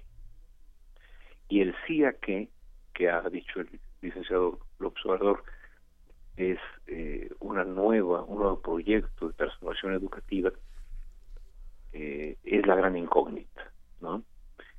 Que ojalá perciban los profesores, ojalá eh, digamos, sepa distinguir la diversidad del país, no para que haya zonas del país en que se pueda hacer mala educación porque son pobres y otras en que se puede hacer buena porque son ricos, al contrario, la mejor educación tiene que ser donde están los pobres, ¿no? En fin, eh, no sé si les pasa, ¿no? Yo se lo digo con mucha franqueza, se nos ha abierto una, una ventana, una puerta y y mucho va a depender que esa puerta se abra por completo y esa ventana aire la vida política en la medida en que las cosas se hagan distintas. No se haga mejor lo que siempre se ha hecho, sino que se hagan bien distintas cosas. ¿no? Así lo siento. ¿Quién, quién, quién, quién hará, digamos, esta falta de ejes? consultaba el, el, foro más reciente, el foro de 2014, no sé, digamos, le comentaba a Juan Inés la dificultad de, de acabar todas, no sé, son más de cinco mil páginas de, este, digamos, son cerca de, no sé, 500 páginas de resumen, ¿no? Y son muchas. El CIDE sistematizó en 2016 el tema del modelo educativo para ofrecer una respuesta a una serie de diagnósticos que tienen una materialidad que está en formularios para detectar problemas de pobreza, problemas de abandono, pobrezas de, de evaluación ¿Cómo, cómo este, tú crees, ¿no? que se están tomando en cuenta? A mí me da la impresión de que en esta cuestión que hemos hablado aquí en primer movimiento sobre el caso de El Baster Gordillo, que hay una parte de persecución política a los maestros más afines al, al, sindicato y la manera más fuerte fue revisar sus plazas. Hay muchos profesores en la, en la primaria, en la secundaria, que tienen plazas de intendencia, por ejemplo, y que dan clases, están frente al grupo. Todo esto se revisó y se les asignó la plaza consecuente, pero muchas de esas plazas pues habían sido heredadas o venían directamente del favor sindical. Esta parte, ¿cómo, cómo, eh, ¿cómo se integra? ¿Tú crees que en, en esta transición al nuevo gobierno está, hay una clara visión de todo esto o, o no?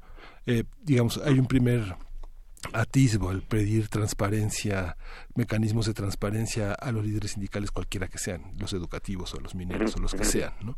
Pero eh, ¿hay, ¿hay algo de político en la persecución que se hizo en el sexenio de Peñanito a los maestros? ¿Ese desprestigio fue este desbaratar, digamos, las filiaciones sindicales o, o, si hay algo académico que, que cuestione su, enteramente su probidad? Sí, yo creo que la reforma educativa de Peña Nieto no podía prosperar si no se extendía en la sociedad un prejuicio enorme y además muy, muy alentado por los medios, sobre todo por los medios eh, televisivos. Digamos, yo recuerdo alguna vez a Carlos de Mola señalando a un profesor diciendo, ¿usted dejaría a sus hijos con esa o con ese? Y señalaba la imagen de una profesora o un profesor pues que era un señor o una señora de Oaxaca o de Guerrero, como todos los que somos pues mexicanos, pues somos diferentes, pero había una gran, gran, gran componente de desprecio de clase y un gran componente de, desprecio de étnico o vamos, racismo y también una transmisión de un mensaje de que son una bola de ignorantes todos. Entonces, sin haber eh, construido Mexicanos Primero eh, y otras organizaciones empresariales y los medios, la desacreditación completa de todo el magisterio, no hubiera podido prosperar la siguiente casi silogismo. La educación está mal porque los profesores son barbajanes casi y cultos, etcétera. Por lo tanto, vamos a evaluarlos y cuando sepamos separar a los buenos de los malos, van a dar clases solo los buenos y entonces vamos a hacer Finlandia en el aprendizaje. Es absurdo. Es, es, es, uno, no es cierto que el, el, el, grueso de los profesores y las profesoras del país eh, sean unos irresponsables, etc. No, no, no. Muchas veces se traslada al magisterio los vicios inaceptables de las dirigencias sindicales que junto con las dirigencias federales y locales educativas pactaron subordinar a la, educación a fines políticos. No hay que confundir, creo yo, nunca a las dirigencias sindicales con los profesores y las profesoras. Hacen maravillas muchos de ellos, ¿no? Pero se les desacreditó con el objetivo de reducir la reforma a la evaluación y a una evaluación con dientes, así decían, ¿no? Fíjense, fíjense qué feo. Una evaluación con dientes es una especie de fiera que te encuentras en el bosque y, y tiene, te quiere morder y te quiere lastimar, ¿no? Eh, el Nuño, eh, que afortunadamente ya no aparece, este, aunque debería de aparecer para rendir cuentas, pues decía una eh, eh, se tienen que someter a evaluación. Y yo siempre he dicho que cuando a la evaluación te tienes que someter, el verbo no es intrascendente, estás sometido, ¿no? Estás eh, obligado a un suplicio, ¿no? Entonces, eh, si hay una desacreditación del magisterio, es cierto que hay eh, vicios en la asignación de plazas, herencia o venta de plazas, pero también es cierto que muchas otras plazas se, se, asignaron con de acuerdo a la, a la preparación de los profesores. Y ahí tenemos una cuestión que revisar. Tan malo es asignar plazas por herencia y, venta como por el mito del mérito. Porque miren vamos a conceder en un, en un experimento mental como decían los finos no es decir pero como diría Cantinflas más padre hagamos un supongando no hagamos el supongando de que sí podemos distinguir al mejor o a la mejor profesora y así hacia bajito hasta llegar a la peor o el peor. Y luego ponemos a la derecha las mejores plazas, mejores puestos y así abajito hasta los peores. Si nosotros otorgásemos como país a la, mejor plaza al mejor profesor o profesora y la peor al peor, esto es un supongando, ¿eh? La reforma sería regresiva. ¿En qué sentido? Que cuando decimos regresiva, la reforma profundizaría la desigualdad, porque le estaríamos dando al mejor docente a la escuela que menos lo necesita y al peor, vamos a decir entre comillas, docente a la que más lo necesita. Se ha confundido, y esto es algo muy importante que si dan la oportunidad eh, les propongo que lo pensemos. Hemos confundido, como decía Manuel Pérez Rocha, mérito con logro. ¿Qué quiero decir? Hay profesores que pueden, o personas que pueden lograr, eh, digamos, 10 de calificación, pero pues arrancaron del 9. Y personas que pueden lograr 8, pero arrancaron de 4. Entonces el mérito de 4 a 8 es mayor que el de 9 a 10, aunque el 10 sea un logro mayor que 8. Si nosotros no, no distinguimos mérito de logro, por ejemplo, un profesor de una escuela multigrado, muy meritorio porque se esfuerza y trabaja durísimo, una profesora en esas condiciones, puede hacer que el logro de sus estudiantes no sea tan tan alto como el del colegio alemán o del Madrid o de Lolinka, ¿no? Eh, sin embargo, el mérito que tiene una comunidad celtal, que son niños que son hijos de papás analfabetas, para que estos niños lean, eh, piensen, etcétera, es muy valioso. Si nosotros no somos capaces de valorar eh, lo que es importante, ¿no? Si no podemos medir lo que es importante, vamos a valorar más lo que es medible. Y lo que es medible es cuánto sacan los niños o cuánto sacan los profesores en los exámenes.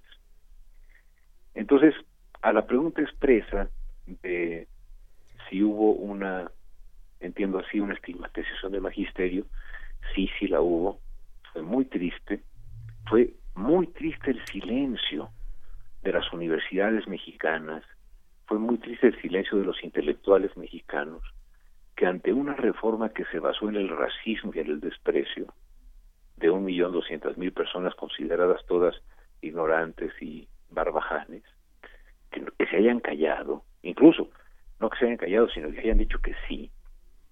Eh, ahora resulta, colegas, que todo el mundo quiere tomar en cuenta a los profesores y que los profesores son lo más importante. Y son los mismos que durante cinco años eh, apoyaron una reforma neoliberal sumamente agresiva eh, por su componente de clase y de raza. Pienso yo que ahí la cuestión es busquemos el talento, hay mucho, preguntemos a las profesoras y a los profesores cómo le hacen, cómo le hacen en distintas condiciones, y basemos la reforma en la confianza de que los profesores y las profesoras con el apoyo necesario pueden pueden mejorar las cosas. creo que eh, tocas un tema que, por supuesto, que, es fundamental eh, y que pasa por lo administrativo, Manuel Gilantón, porque este país, como lo como lo dices, eh, es, es enorme, es ancho, es ajeno en muchos sentidos, ajeno a muchos. Em, pero hay otra parte que tiene que ver con cómo vamos a entender el país y, eso cómo lo vamos a traducir en políticas educativas. ¿Qué vamos a hacer con una noción de desarrollo? Ahora que estamos hablando tanto del TLC, la educación, a partir de que se firmó el TLC, se volcó o sea, digamos, se, se transformó con ese eje de vamos a ser modernos y, la, y el inglés y la computación y, y, la competitividad, lo que sea que eso signifique, y el desarrollo que nos ha hecho un año espantoso. Entonces, ¿cómo cómo, con, cómo en este momento, con este país, como están las cosas, pensamos, a ver, no, o sea, sí, existe el mundo y no, no podemos decir nosotros nos olvidamos y, ya no vamos a tratar con nadie, porque eso tampoco funciona, pero sí, ¿cómo vamos a entender con este país, sin ser Finlandia, porque ya que, este, ya que pues, tenemos otros, otros números, y otra orografía y otras cosas. O sea, nunca vamos a ser Finlandia, vamos a ser México, pero ¿cómo, desde dónde y, y cómo vamos a hablar de un país justo, de un país equitativo, de un país eh, que, que de futuro? ¿No? no podemos prever porque el futuro es muy difícil, pero, pero tampoco podemos decir, bueno, tu futuro ya no tienes, ¿eh? Tú donde estés, te quedas, que eso es lo que nos dicen los, eh, los estudios en este momento. Donde naciste, te quedas, que es un poco también lo que dices tú de cómo estamos planteando la meritocracia. Así es. ¿Cómo puede haber meritocracia si, si tú naciste en un lugar y ahí te vas a quedar? Bueno, pues por más que hagas, no lo vas a lograr. Sí, eh, tienes toda la razón. El gran reto del país es que origen no sea destino, que el origen social no sea destino social de, quedarte con una casta deplorable o favorecida. Y el otro fuerte es que en México hoy vale más tener conocidos que conocimientos. Y eso es terrible.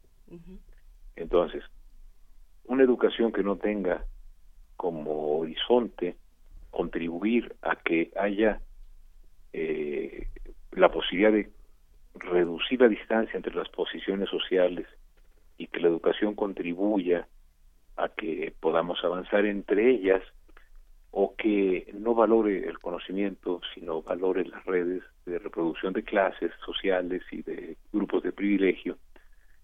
Y además, por otro lado, eh, digamos, se base en la reproducción ampliada de las desventajas que es lo que pasa en los sectores de abajo, sí, es, muy preocupante. Solo un dato. En México, el, eh, en, en 2015 que se hizo la encuesta intercensal, ya saben que se hace censo cada 10 años, pero en el, año 5, entre, las, entre la década, se hace como un ajuste de cómo van las cosas entre estos 10 años. El índice de analfabetismo era 5.5 pero hay que tomar en cuenta que la pregunta censal para decir que alguien es analfabeta es, ¿sabe usted leer o escribir un recado? Si se dice que no, es un analfabeta. Si se dice que sí, entonces uno es, alfabeta. No si lee novela negra, ¿eh? No, pues no, no si lee a Rulfo, no, no, no si, si, si, si le encanta Belauzarán perdón, este... O, si puede este leer el instructivo de... Exacto. De un aparato. Así es, ¿no? O bien, es decir, no, es, es la pregunta así más, más, eh, como más, más, más sencilla. Este, el recado es, voy a ir al pan, ¿no? ¿Sabe usted poner voy a ir al pan ahorita regreso? ¿No? Ah, pues es analfabeta. Bueno, ese es el promedio nacional.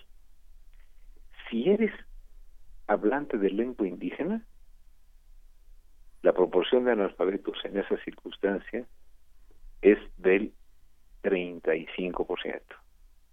Siete veces más. Si no eres hablante de lengua indígena es como del 2. Si perteneces a una familia cuyo jefe del hogar o jefa del hogar no tiene educación, el analfabetismo puede llegar a 55%. Pero si eres hijo o hija de un jefe o jefa de familia que tiene estudios superiores, el alfabetismo es 0.3, o sea, casi nada. un proyecto educativo en el país tiene que ser eh, muy sensible, muy tiene que estar muy orientado a que no somos Finlandia en muchos aspectos, pero sobre todo no somos Finlandia porque tenemos una desigualdad vergonzosa que nos debería a todos dar mucha pena, pena en la, y rabia y no no México es muy generoso cuando hay un temblor, pero cuánto tolera de, de, de desigualdad todos los días. Entonces, tu pregunta es extraordinaria. ¿Qué le estamos pidiendo a la escuela? Bueno, a la escuela le estamos pidiendo que modernice a la gente para que pueda encontrar trabajo. Yo pienso que a la escuela hay que pedirle que genere personas que piensen, pregunten y duden, porque de la duda y de la pregunta surge la ciudadanía. Ya después en el trabajo se aprende lo que se tiene que hacer. No quiero decir con esto que no haya que esforzarnos por tener mejores capacidades de lectura y de lógica, pero no es el centro quedarse ahí, o no, más que no es el centro, sí es central, pero no es lo único. Entonces, a mí me parece que el gran reto de una reforma educativa es cómo le hacemos para generar ambientes de aprendizaje en que las personas, nuestros niños, nuestras niñas, pregunten. Entonces, tenemos un sistema educativo expresamente construido para que la gente responda lo que quiere oír el profesor y que los profesores en las pruebas respondan lo que considera que debe de decir el Instituto Nacional de Evaluación de la Educación. Y pues así nos estamos tomando el pelo, porque entonces estudiamos para no estudiamos porque nos interese si nosotros lográramos que el, el, aprendizaje condujera al planteamiento de preguntas interesantes en ciencia, en arte, en, la vida, estaríamos construyendo, colaborando en la construcción de ciudadanía. Y esa ciudadanía es la que puede ponerle coto, puede ponerle límites al abuso del poder y la que puede generar movimientos por la justicia, ¿no? Por supuesto. Eh, muchísimas gracias, Manuel Gilantón. Eh, ojalá nos mantengamos cerca para que sigamos platicando durante, pues, los tiempos que vienen, durante el futuro. No vamos a prever porque, porque prever es muy difícil, sobre todo si es en el futuro. Si quisiera cambiar la frase, porque eh, yo quería hacer la broma de mi abuelo de prever es muy difícil, sobre todo si trata del futuro, que es pues, una obviedad. Creo que el reto de la educación es construir futuro pues vayamos eh, pensando y construyendo el futuro. Muchísimas gracias, Manuel Gilantón. Siempre ustedes. Del Colegio de México. Un gran abrazo. Y nos vamos a escuchar a las hermanas García. ¿Te acuerdas de las hermanas García? Claro, ¿Tú estabas aquí cuando vinieron? No. Ah, pues vinieron un día. Pero hay un podcast de las hermanas García. Son un par de muchachitas de la costa grande o la costa chica de Guerrero. De la costa grande, me parece, ¿no? Chica. Chica. De la costa chica de Guerrero. Y vamos a escuchar de ellas tu voz.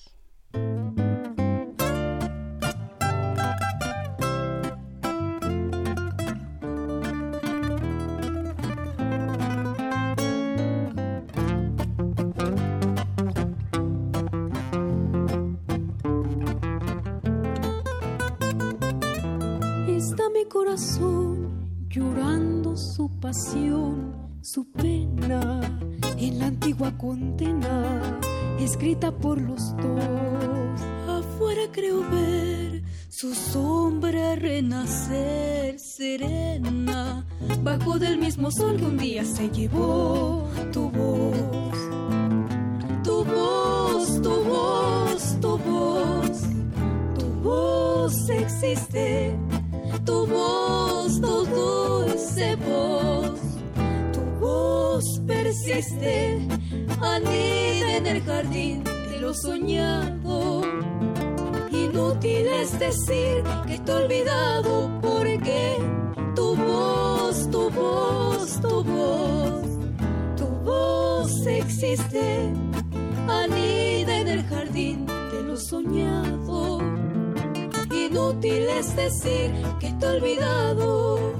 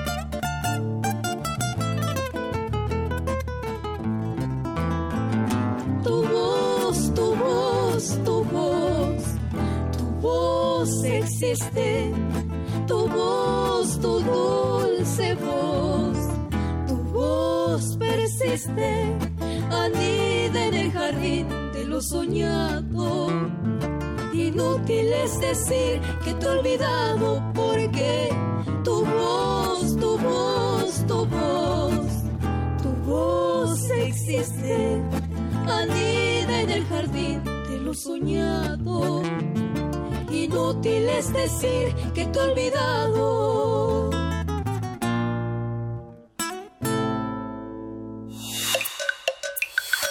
Primer movimiento. Hacemos comunidad. Nota Internacional. El gobierno de Alemania aprobó un proyecto de ley para reconocer un tercer género en el registro civil, pensado para personas cuyo sexo no está definido en el momento en el que nacen. Los padres de aquellos recién nacidos cuyo sexo no se puede determinar podrán marcar la opción diverso, que aparece junto a la de masculino y femenino. La medida cumple una sentencia dictada por un alto tribunal alemán que instaba al gobierno dirigido por Angela Merkel a introducir una tercera opción en sus documentos oficiales. El proyecto de ley aprobado en Consejo de Ministros podría entrar en vigor a principios del 2019. Según datos de la ONU, entre el 0.05% y el 1.7% de la población mundial corresponde a personas intersexuales, es decir, que presentan características biológicas que son consideradas femeninas y otras que son consideradas masculinas. Vamos a hacer un análisis de lo que ha sucedido en Alemania con el tema de la intersexualidad, a qué se refiere, así como las implicaciones legales y políticas de la decisión. Está con nosotros Amneris Chaparro, ella es doctora en teoría política por la Universidad de Essex, es investigadora también del Centro de Investigaciones y Estudios de Género en la UNAM. Buenos días, Amneris. Hola, buenos días. ¿Qué lección nos deja? ¿Qué tenemos que pensar a partir de una ley como esta? Mira, hay que hacer algunas precisiones sobre la ley Em, y nos sirve hablar un poquito del concepto que utilizan en la Alemania para referirnos al registro de la asignación sexual de los recién nacidos. A este registro le llaman Geschlecht. Y eso es una palabra interesante porque a diferencia del castellano y del inglés, en alemán no hay una distinción o una separación entre sexo y género. Por eso se ha comunicado esta noticia como la creación en la ley de un tercer género o de un tercer eh, sexo. Sin embargo, eso es un tanto erróneo, porque la ley lo que hace es simplemente eh, proponer una tercera casilla, la que se llama diverso, eh, que requiere un aval médico cuando a una criatura no se le puede determinar eh, por la genitalidad una asignación como hombre o como mujer al nacer. Es una cuestión biológica fundamentalmente, ¿no?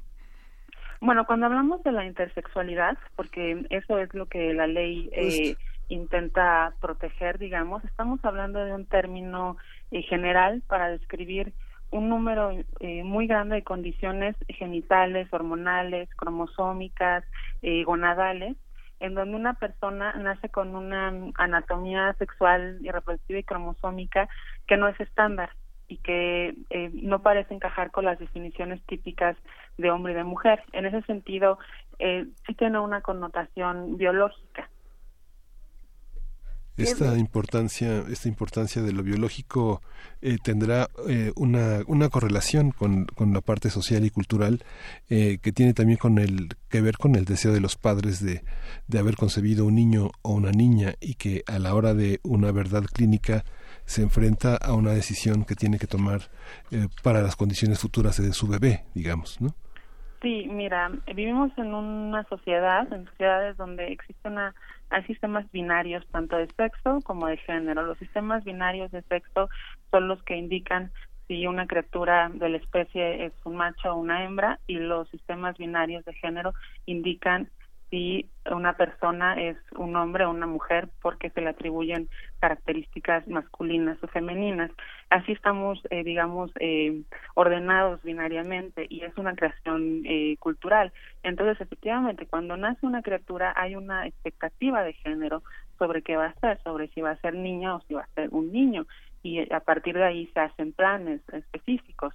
Sin embargo, cuando nace una criatura intersexuada, eso crea cierta incertidumbre porque se sale de la binaria de género y mucha gente no ha sabido cómo reaccionar. eh, durante muchos años eh, la medicina ha creado diagnósticos de intersexualidad pensándola como una malformación genética que tiene que ser corregida y eso ha llevado a que sí por un lado a las personas se les encasille como eh, hombre o mujer eh, pese a que su genitalidad eh, es ambigua o sus cromosomas son ambiguos y también a que se eh, lleven prácticas de mutilación genital y, y, y, de farmacodependencia que son muy graves, todo con el fin de tener un estatus legal como hombre o como mujer particularmente en Alemania se estima que hay aproximadamente 80.000 intersexuales, que es eh, poco menos del 1% de la población. Eh, ¿Qué pasa con, con una, digamos, un sector de la población que es tan pequeño, pero que aún así requiere de una atención tan importante, no solamente en Alemania, sino en el resto del mundo? ¿Qué ejemplos nos da y, y qué tipo, justamente qué tipo de nuevas leyes o de nuevas modificaciones tendría que haber, además de esta, que es el inicio, digamos, de un reconocimiento, pero se necesita todavía mucho más? Efectivamente, incluso la OMS eh, dice que una de cada dos mil personas nace intersexuada. La ONU estima que entre 0.05% y 1.7% de la población mundial eh, nace intersexuada. O sea, realmente son porcentajes muy pequeños. Eso no significa que no sean importantes y que no existan. Entonces, como bien dices, la ley ayuda a este reconocimiento eh, legal de formas de vida que van más allá del binarismo de sexo y de género eh, y también es importante lo que esta ley hace, que es de cierta manera reconocer que a estas personas se les ha discriminado y se les ha, violado sus derechos al obligarles a, encarnar o a representar un, un género al que no no se, no se sienten pertenecer, ¿no? Y eso además pensando que eh, el, el hecho de tener que pertenecer a una de estas casillas ha justificado muchos de los procedimientos quirúrgicos que marcan las vidas de estas personas. En términos de las implicaciones legales, eh, bueno, habría que decir que en Alemania, cuando se propuso esta ley, eh, cuando la Corte Constitucional le pidió al Parlamento que creara una opción, eh, eh, para poder representar a estas personas, para poder reconocerlas. También se pensó en abolir del todo el registro del Geschlecht, ¿no? es decir, en que ya las personas cuando nacen no tengan un registro eh, como hombres o como mujeres, pero digamos que tomaron, el Parlamento tomó la decisión más eh, conservadora al nada más eh, añadir una casilla, la de diverso. Em, y muchos grupos de personas intersexuadas, los movimientos de no asignación de sexo en Alemania que son muy fuertes, eh, están han hecho muchas críticas a, a la legislación porque ellos piensan que se debió considerar la abolición del registro de género y también que no permite que las personas tengan una autodeterminación en mm. cuanto a su género. Entonces, ahí la ley tiene algunos problemas que quizás sean perfectibles. Sin embargo, el ejemplo de Alemania ahorita está siendo retomado, por ejemplo, por Escocia, que está planeando eh, tener un sistema de autodeclaración para que las personas digan si son hombres o mujeres o si son personas no binarias. Entonces tiene como esas ramificaciones que son interesantes. En Australia está el tema de no, el, no registro del sexo, del sexo. No es necesario el registro de la identificación oficial que diga masculino o femenino. ¿no? Esta, esta manera de, de, pensar el futuro de la identidad eh, tendría que pensar el presente de la identidad, en el que las personas siguen formando parte de una familia en la que son tratados de acuerdo a una a una, una cuestión que ya Simón de Beauvoir decía no se es mujer, sino que se convierte uno en una, ¿no? Sí, tiene que ver con la identidad, porque incluso muchas personas intersexuadas se identifican con uno u otro género. Sin embargo, hay quienes no se identifican o cambian. O sea, la identidad es muy compleja eh, y cuando vivimos en un sistema mm, ordenado por el género, es realmente muy difícil de pronto pensar en una sociedad que no esté generizada. También yo creo que eso explica un poco la reticencia del Parlamento alemán de abolir del todo la abolición del, del, eh, eh, del registro de sexo, ¿no? Entonces, eh, requiere no nada más leyes, se requiere de una sensibilización y creo que estos casos, visibilizar estos casos nos ayuda a entender que la binaria de género es todo menos estática, ¿no? Que es una construcción social que eh, hay, en, digamos, en, entre comillas, en la naturaleza humana, en, la biología humana, una, una diversidad enorme que necesita ser reconocida en la ley. A ver, eh, ahí podría ser interesante empezar a, discutir la diferencia entre intersexualidad y hermafroditismo, por ejemplo, eh, pensando en que hay una parte que es biológica, pero también hay una parte que tiene que ver con el contexto social y con, y con todo lo que se vive en, en un país u otro.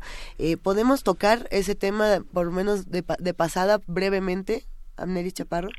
Sí, mira, eh, en lo que yo sé, el término hermafroditismo ya no se utiliza como tal, o sea, llegó el término de intersexualidad, digamos, para... Para quitar este otro. Em, eh, porque tenía ciertas connotaciones un tanto peyorativas y también eh, aludía mucho a, esta, estas figuras míticas, ¿no? Y, no dejaban ver la realidad de las personas intersexuadas, que es una realidad eh, de mucha discriminación. Eh, Ahora, si pensamos en, digamos, en las lecciones sociales que nos dan los casos de intersexualidad, pues nos hablan de, la enorme diversidad de género, de la enorme diversidad biológica y de la necesidad de que la sociedad las reconozca. Sí, creo que Amneris nos nos quedamos eh, con este con esto que dices de de cómo, y a reserva de, platicarlo contigo con más calma, pero cómo eh, toda nuestra organización política, social, eh, comunitaria, artística, todo está eh, marcado por, por el género. A los hombres les corresponde una cosa y a las mujeres les corresponde otra, en términos emocionales, sociales, eh, artísticos, profesionales, digamos, todo, todo lo hemos organizado. a partir de mandatos de género. A partir de mandatos de género. Entonces, sí, es un tema enormemente político y es un tema que mueve todo que mueve lo moral, lo religioso, lo político, lo social, todo. Sí, y mueve las, las certezas eh, del individuo, ¿no? Las certezas sobre quién eres, sobre tu identidad, las certezas ontológicas, ¿no? Cuando hablamos de género hablamos de eso, la constitución eh, más inmediata de cada persona, ¿no? Nos organizamos a través del género. Por ejemplo, la legislación mexicana pide que se asigne un género, ¿no? Para que las personas tengan personalidad legal, ¿no? Y eso no es exclusivo de México, ¿no? Eso te dice la manera en que el género es un imperativo, ¿no? Pues justamente seguiremos hablando, Amneris. Muchísimas gracias, Amneris Chaparro. Gracias del Centro de Investigaciones y Estudios de Género de la UNAM, especialista en teoría política por la Universidad de Essex y por supuesto en estos temas de sexo, género y cómo, cómo nos organizamos y cómo pensamos el mundo de otras maneras. Muchísimas gracias por platicar con nosotros. Gracias a ustedes, hasta luego. Un abrazo, hasta luego. Primer movimiento. Hacemos comunidad. Hay más que discutir en este programa, en este programa iba a decir, en este programa tenemos todavía más que conversar y hay por ahí una buena llamada, Juana Inés Miguel Ángel. Sí, estamos, eh, vamos a tener la presencia de Ana María Gomis, que dictará una conferencia en la Casa Universitaria del Libro sobre las novelas ejemplares de Cervantes, este, este gran conjunto de novelas que aparecieron después de la primera parte del Quijote y que Ana María Gomis conoce muy bien. Hola Ana María, ¿cómo estás? Hola, ¿cómo estás Miguel Ángel?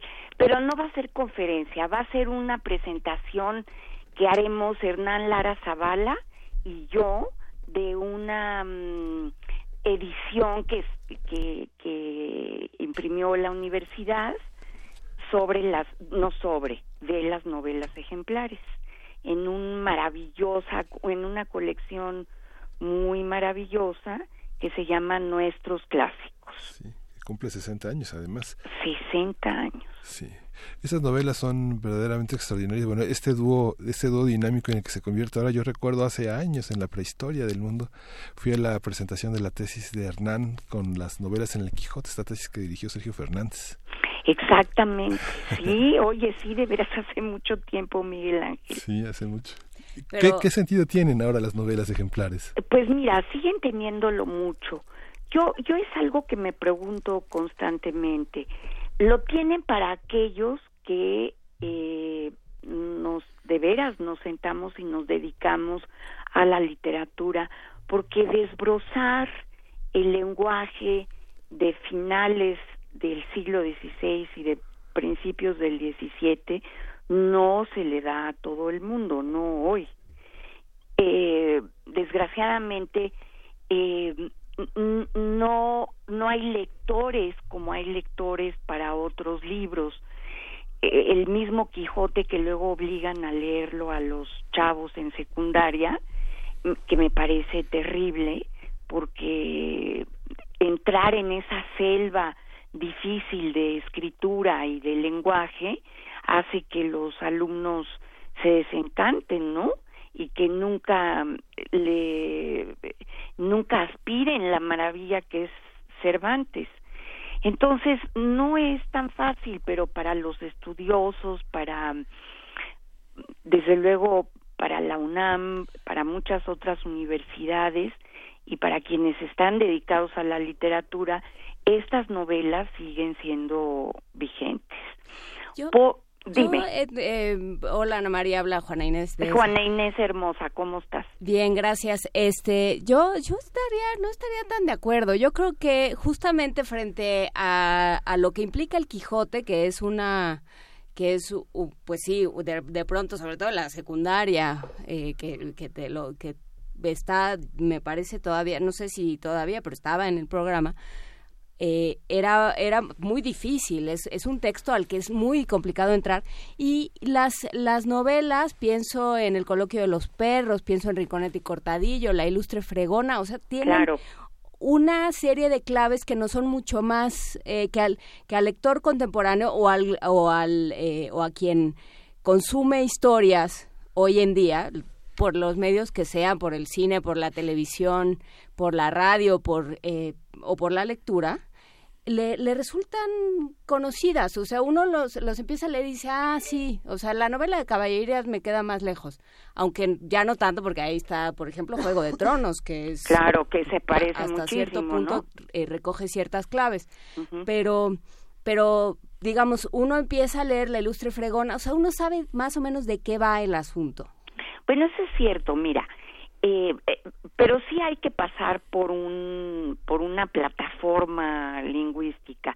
Pero es cierto en tanto que el propio Cervantes decía que hay muchos muchas eh, eh, novelas o, o no decía textos verdad pero muchos textos que son más importantes las historias que el trabajo estilístico y eso ocurre en muchas de las novelas ejemplares o sea que sí tienes razón. Eh, además son muy, muy fascinantes todo lo que ocurre, ¿no? Eh, podríamos incluso comparar todos estos enredos y estas eh, complicaciones de un personaje que aparentemente es del pueblo llano o de una de un grupo de gitanos y que en realidad pertenece a una clase aristocrática. Y como tú dices como tú dices esos son claves que todos reconocemos no este a través del tiempo y de y de los cuentos de hadas y, y demás eh, yo yo la verdad es que quisiera que todo mundo pudiera acceder a este tipo de de lectura porque finalmente sí son ejemplares, o sea, Cervantes sí quería dar consejitos y ofrecer un, una mirada pues si no tanto moral, no tanto o no menos, sino más allá ética del mundo, ¿no? O de ciertas cosas. Entonces, este, ojalá, pero no todo mundo es Juana Inés.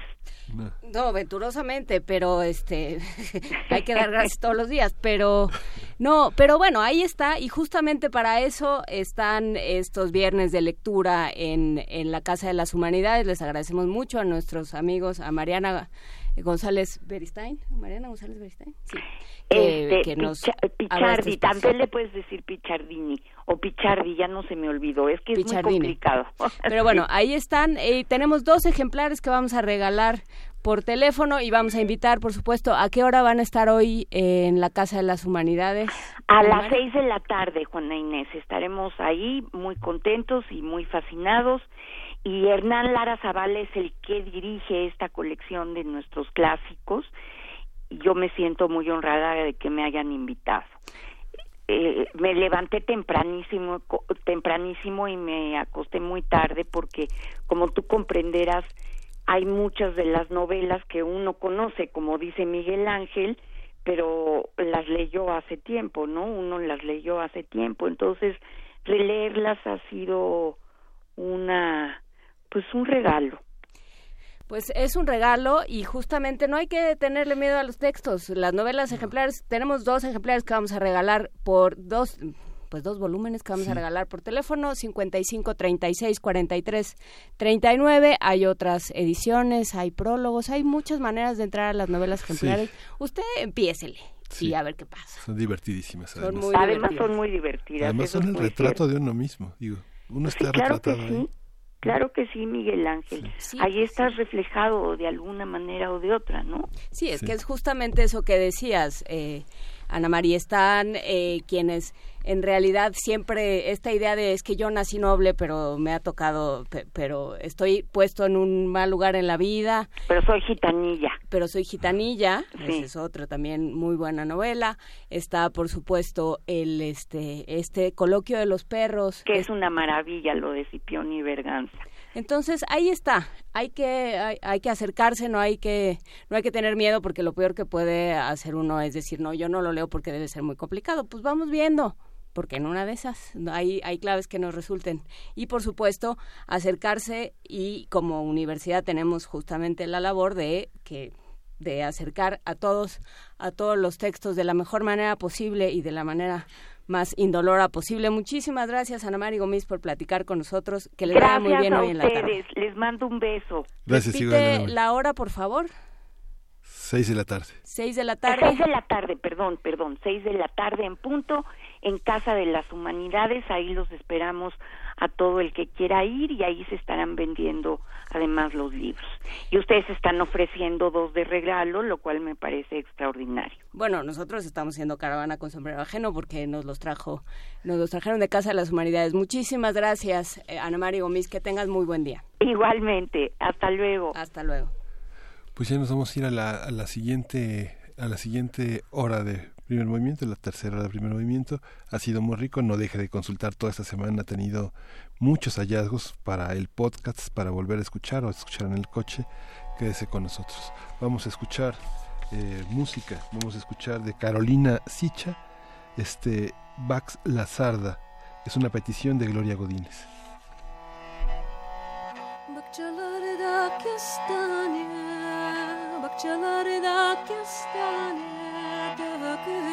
Dane dane dökülür dane dane aman eme civan eme keliyanema inceleri takayım boyununa aman eme civan eme keliyanema inceleri takayım boyununa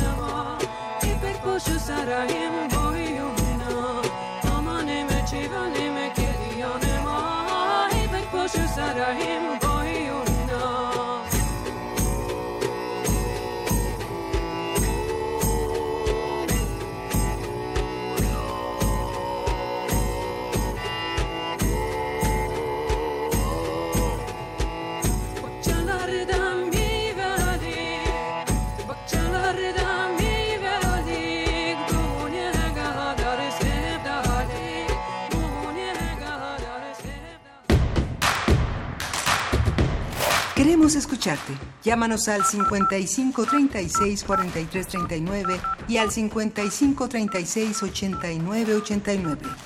Primer movimiento. Hacemos comunidad. En alguna dimensión de este infinito número de universos existe un tren que conecta a Londres con Beijing. Los combustibles fósiles han sido reemplazados con biocombustible y los autos podrán volar.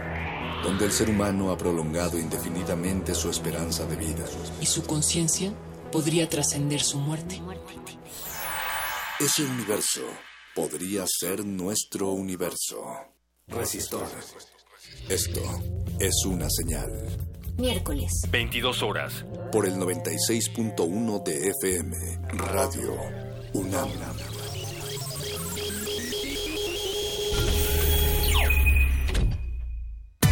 Una de las nuevas voces de punto de partida es la de Emiliano Álvarez. Escúchalo leer una selección de su libro Solo esto. En el teatro de mi noche te veo en el cuadro rojo y del te impulsas para salir y te pitagorizas, te haces agua, mucha agua, y luego esa agua toma forma en los vasos más curiosos. Distintas voces en un solo lugar. www.descargacultura.unam.mx La fortaleza de los mexicanos está en la unión, porque somos uno cuando se trata de ayudar a los demás, de darle lo mejor a nuestras familias y de trabajar para que a México le vaya bien. Gracias por tu confianza. Hoy queremos decirte que tu bienestar es lo más importante para nosotros. Por eso nos vamos a esforzar cada vez más. Ese es nuestro mayor compromiso y lo haremos con responsabilidad y un profundo amor por México. PRI.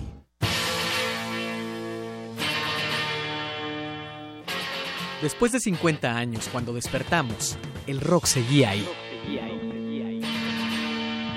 Como los dinosaurios que nunca existieron, dejó huellas de su paso por el mundo. El rock fue la música de la juventud de los años 60 y 70. Hoy la desenterramos para volver a vivirla, para emocionarnos con ella. Cuando el rock dominaba al mundo.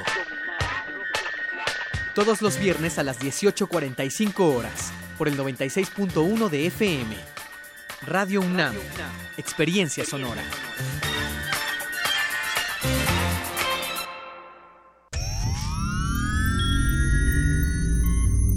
Hemos visto historias que definen la identidad de una época. Sentimos los trailers, la fila de las palomitas, los créditos y el número de los asientos. Nos gusta el cine. Todo el cine. Y queremos platicar, debatir y discutir sobre él. De retinas. Un horizonte sonoro para vivir el cine. Martes. 21 horas. Por el 96.1 de FM. Radio UNAM.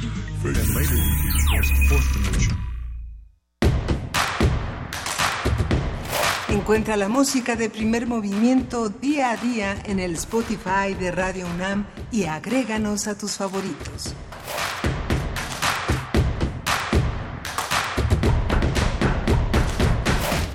De agosto, el último mes, el último día del mes de agosto y entramos ya. Nos quedan nada más cuatro meses, Lisa, Solo nos quedan cuatro meses. ¿Para qué? para que se acabe el año. Bueno, este es uno que sea de... Navidad, pero Para que, llegue, para, muerto. para que llegue el... Ya, ya hay pan de muerto. ¿Ya hay pan de muerto? Sí, hay una Pues, oferta eh, de árboles de Navidad también. No, no, no empieces. Porque a ti lo que te gusta es sembrar el desconcierto y el terror. No, no vamos a caer en provocaciones. Pero sí, Diogenito envió el otro día una foto de que ya había pan de muerto. Pues yo sí me echaba un pancito. Yo, yo sí lo Pues sí, disfrutaba. Pero entonces luego qué? Nada, nada. Hay que comer pan de muerto todos los días. Unas mandarinas en el... eh, en, ¿En un dónde? puesto y ya no sabía qué pasaba. ¿Por qué? ¿Qué tiene ¿En de qué país malo? estamos, Agripina? No, hay Ya que empezaron, disfrutar. ya empezaron las mandarinas. Ya empezaron. Pero lo que decías en el tweet que ¿Por habías mandado es que estaba tan hasta- vivimos de una manera tan acelerada que a veces ya de pronto vamos al mercado y ya cambió la estación y se acabaron los mangos y empiezan las mandarinas. Pero ya no sabes si es que es que son las de porque uno piensa que en realidad está en febrero. Sí. ¿No? ¿Qué no es febrero ahorita? No, Luisa Iglesias, eso que tienes que hacer para para septiembre ya. No, lo único que yo celebro el día de hoy es que hoy 31 de agosto es el cumpleaños de mi abuela. Y ella Ah, sí nos escucha todos los ¿Sí? días. Un abrazote para mi abuela. No, un abrazo para todos los que están cumpliendo años el día de hoy. Para todos los que están pidiendo complacencias musicales, complacencias poéticas, eh, complacencias intelectuales. Venga, vámonos a Poesía Necesaria y seguimos conversando. Primer movimiento. Hacemos comunidad. Es hora de Poesía Necesaria. Eh, Yo no sé por qué me metí en este problema. no tengo ni idea, pero ah, elegí un poema. No, es que no mandaron complacencia poética. Entonces uno, uno se mete en ciertos apuros, pero Círculo de Poesía acaba de publicar con Valparaíso eh, una antología de Najman Darwish, que es probablemente el poeta palestino más importante eh, contemporáneo. Él nace en Jerusalén en 1978, es hijo de refugiados. Es la traducción que vamos a compartir es de Sofía Calderón y de Ali Calderón. El texto es durísimo, durísimo, eh, pero creo que vale mucho el gusto y también vale mucho la pena acercarse a este tipo de, de poesía que tiene pues otros matices y también otras maneras de ver el mundo. El poema se llama El autobús de la pesadilla bueno, pues yo creo que de vez en cuando eh, nos sentimos muy lejanos a esta pesadilla y se nos olvida que nuestro país es igual. El autobús de la pesadilla. Iba a estar acompañado de John Bryan con Little Person, nada más para hacer contrastes. Los vi rellenar bolsas de plástico con los cuerpos de mis tías. En los pliegues de esas bolsas se anega su sangre aún caliente, pero no tengo ninguna tía. Supe que asesinaron a Natasha, mi niña de tres años, pero no tengo ninguna niña. Me dijeron que violaron a mi esposa y arrastraron su cuerpo por las escaleras. La tiraron en la calle, pero ni siquiera estoy casado.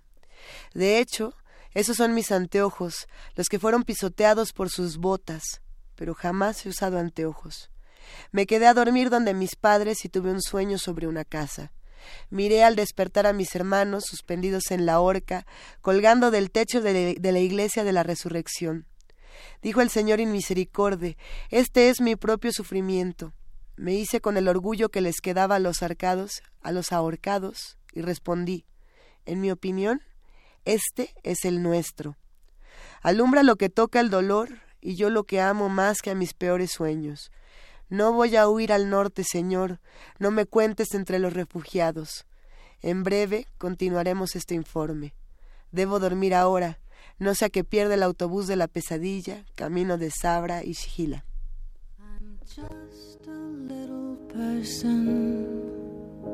one person in a sea of many not aware of me.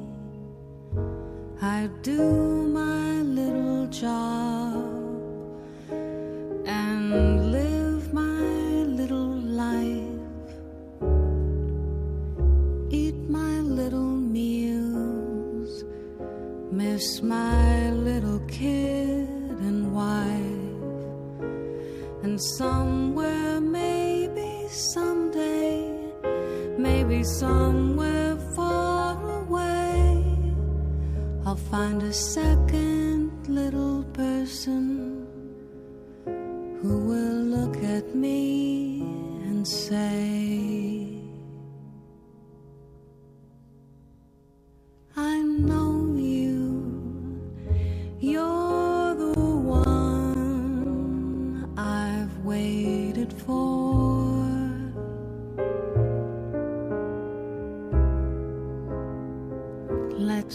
some fun.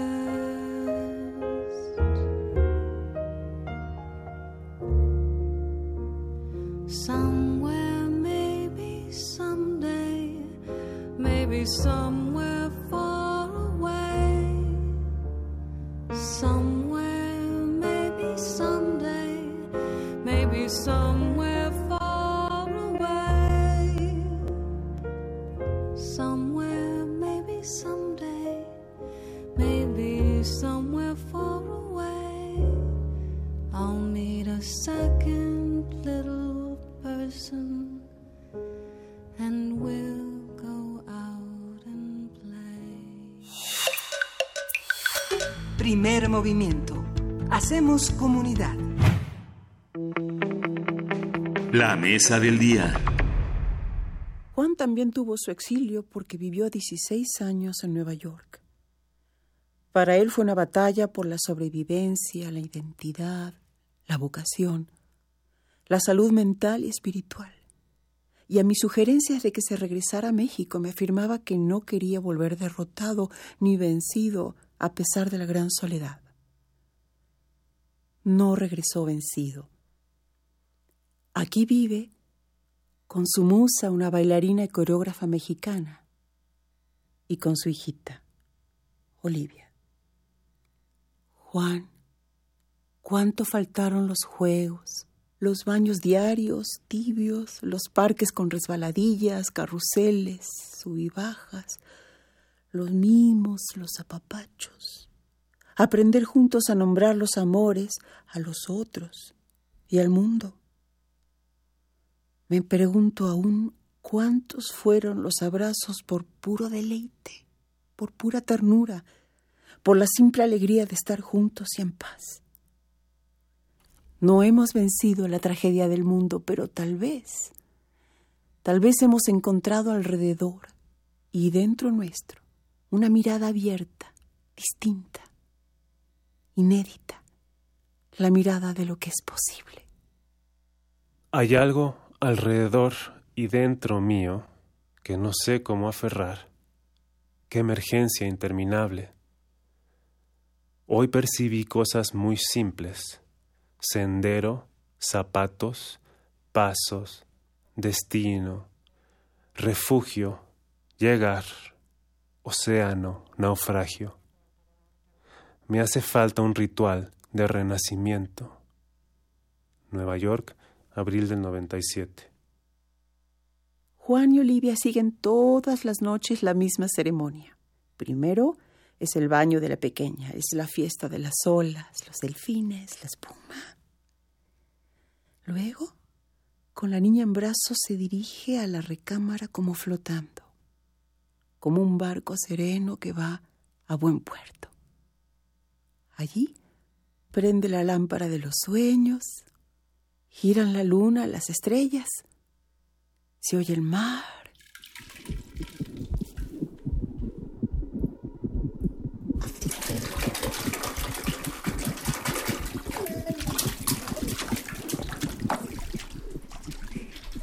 Acabamos de escuchar eh, Adagio en mi país, texto y música Alfredo Citarrosa, es un arreglo e interpretación en piano de Ricardo Martín. Hebe Russell es una cantante, poeta y compositora y musicoterapeuta que nació en Argentina. Vive en México desde 1976, donde se exilió después de editar el disco Montoneros con el grupo Huarquemapo. Bueno, hay que decir que no escuchamos porque fue como una, una cosa como una intervención, digamos, como ya un happening muy extraño porque ahora ustedes tienen que escuchar a Citarrosa en su cabeza porque en realidad nunca lo escuchamos. Ahora vamos a explicar por qué. Eve Rosell ha montado alrededor de 15 espectáculos interdisciplinarios con música original, canto, poesía, narración oral que han sido representados en México y otros países. Ha grabado tres discos de rock, blues, música contemporánea y poesía. Actualmente trabaja en el libro Tojol Kumal, La voz verdadera, y a partir del próximo jueves 6 de septiembre presentará todo el, todo el abrazo del mar no bastará, la obra creada por Eve Russell con asesoría de Fernanda del Monte en la dramaturgia es una pieza interdisciplinaria donde la actriz y cantante llevará al público a un encuentro con el destino personal de una mujer. Bajo la dirección de Vivian Cruz, Todo el abrazo del mar no bastará se estrenará el 6 de septiembre y concluirá su temporada el 12 de octubre en el Teatro La Capilla, con funciones los jueves y viernes a las 20 horas. Vamos a platicar con Eve Rosel, que ya está con nosotros en la cabina. ¿Cómo estás, Eve? Contenta. Pues nos da mucho gusto. Gracias por estar aquí. Este, ¿qué es lo que escuchamos, más bien? En- Porque- Fue el antecedente, o sea, en el- fue, eh, digamos que fue el disco del espectáculo pasado que se llamó Partir el Pan.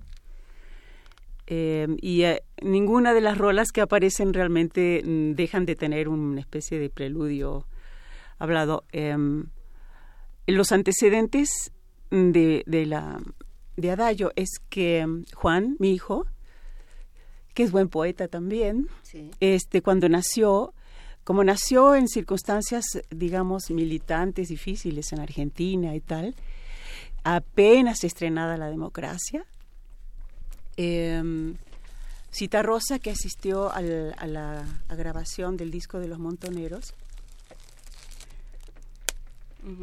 es que me llegó un aviso, mm, sí, sí, sí, pero yo tenía muchas ganas de golpear la mesa para hacer percusión para una baguala que les tengo preparada. Pero bueno, no, eso ya será veré. en otro momento, pero es que si no, cada vez que, cada vez que tocas Sí, la mesa la gente brinca. ya sé, ya.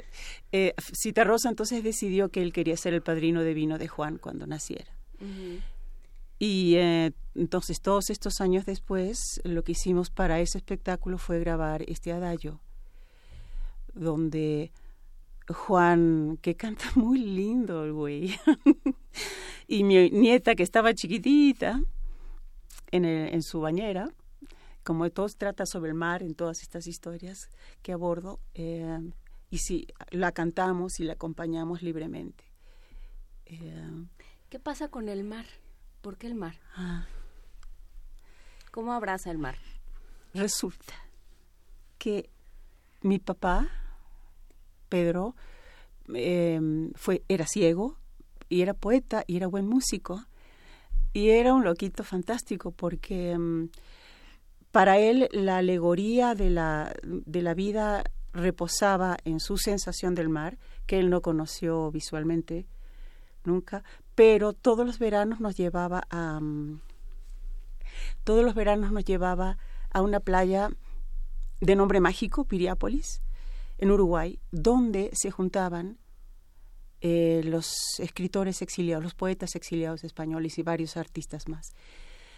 Él me decía que cuando yo tenía meses, que fue la primera vez que me llevó, le, jalaba las greñas a Alberti, que las tenía como hippies, siempre las tuvo así, y que se reía.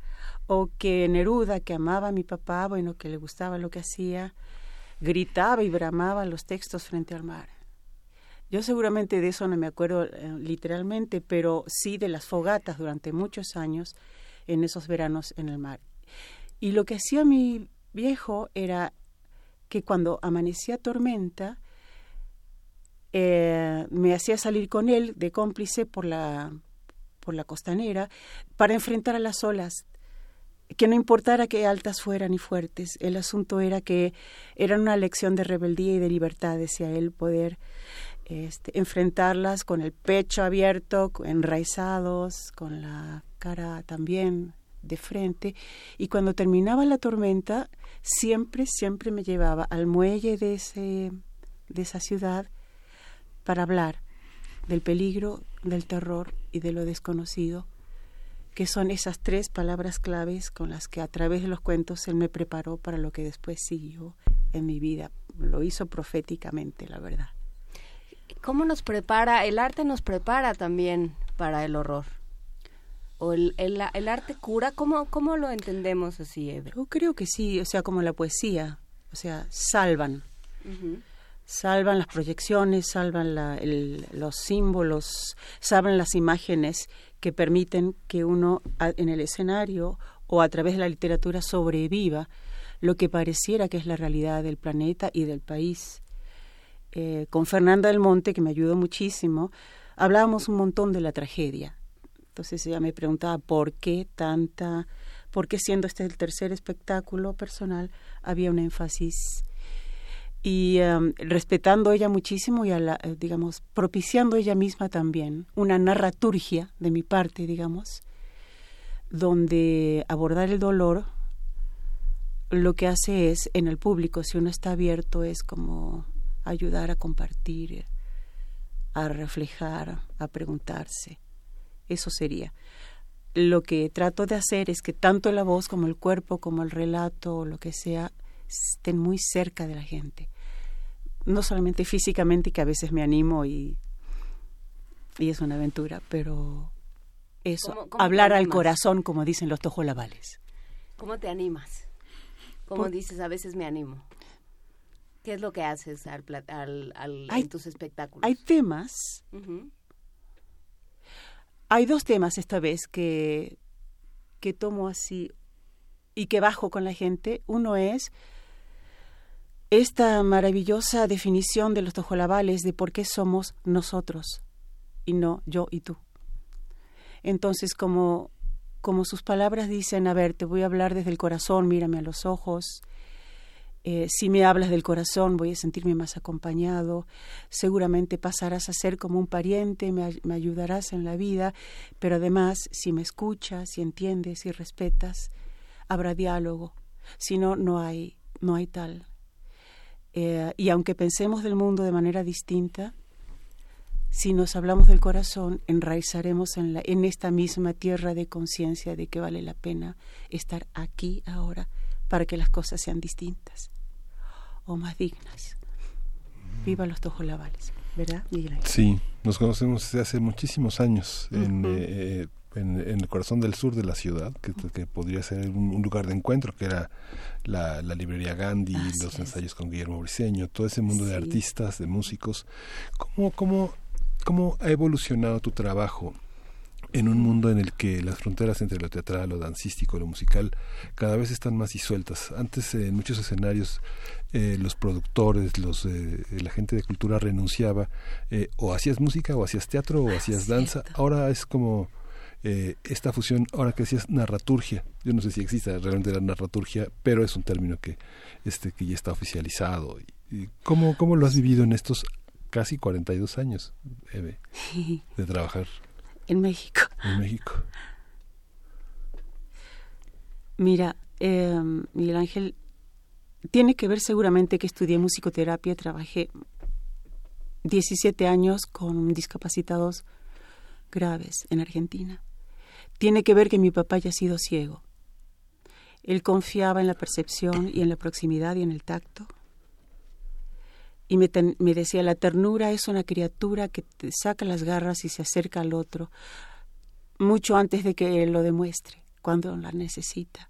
Entonces, tampoco es misticismo ni es una cuestión idealista que, que tengo, pero creo que lo que he podido hacer crecer entre la convicción ideológica y la ética es la ternura y la mirada por, por herencia. Em, y creo que eso ayuda. Por eso no trabajo, no hago, no participo en obras de teatro con compartidas o estructuras solamente en las que en las que yo me planteo. Por cierto, adelante. En esta cabina creo que entrevistaba a Miguel Ángel eh, Granado Chapa. Sí. Bien, porque en 2011, antes de estrenar este primer espectáculo, tuvimos, me hizo una entrevista, nos habíamos visto varias veces y, y me dijo algo maravilloso para despedirse. Me dijo, Eve, cada vez que algo sea necesario que manifiestes, por escrito, en vivo, por temperamento, por actitud,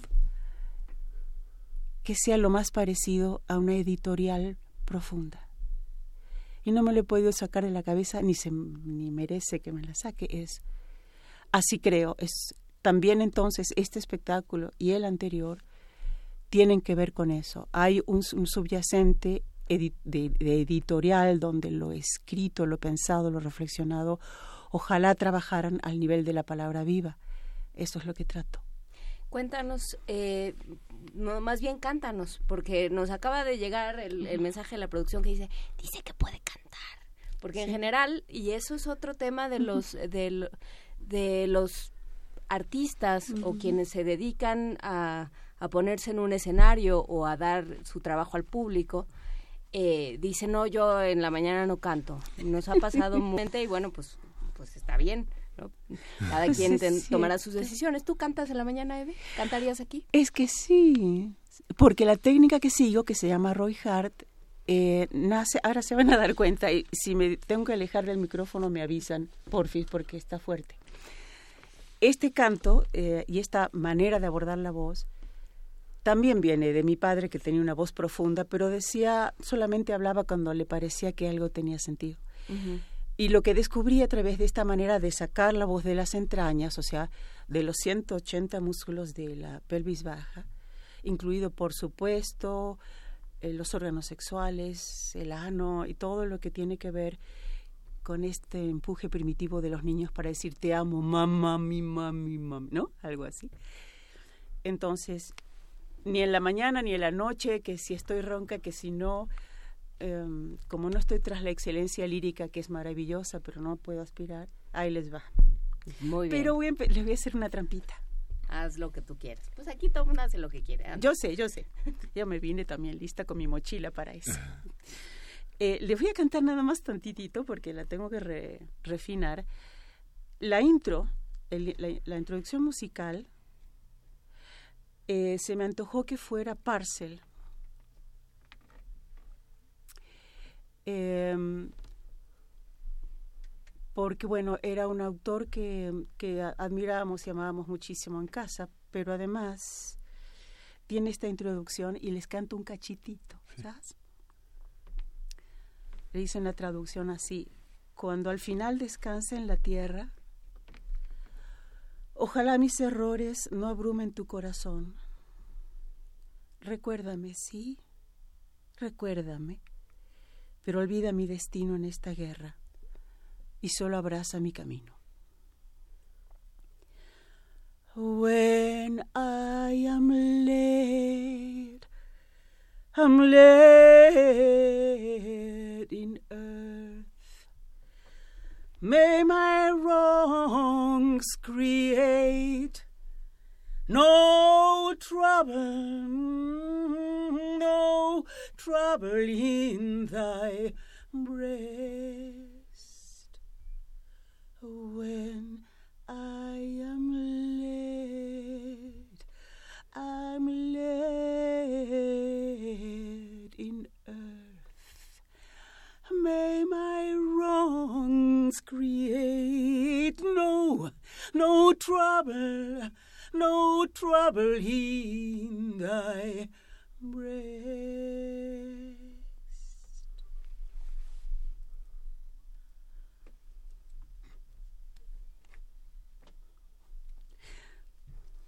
Estoy percutiendo. Vengo del ronco tambor de la luna, de la memoria del puro animal. Soy una astilla de tierra que vuelve hacia su antigua raíz mineral Vengo de dentro del hombre dormido, bajo la tierra gredosa y carnal. Rama de sangre florezco en el vino y el amor bárbaro del carnaval y el amor bárbaro del carnaval.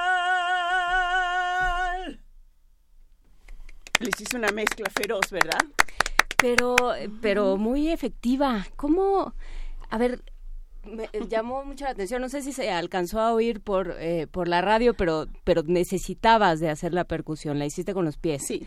¿Qué pasa, por ejemplo, pensaba en el bombo eh, y la, la presencia de la percusión y del bombo en la música latinoamericana?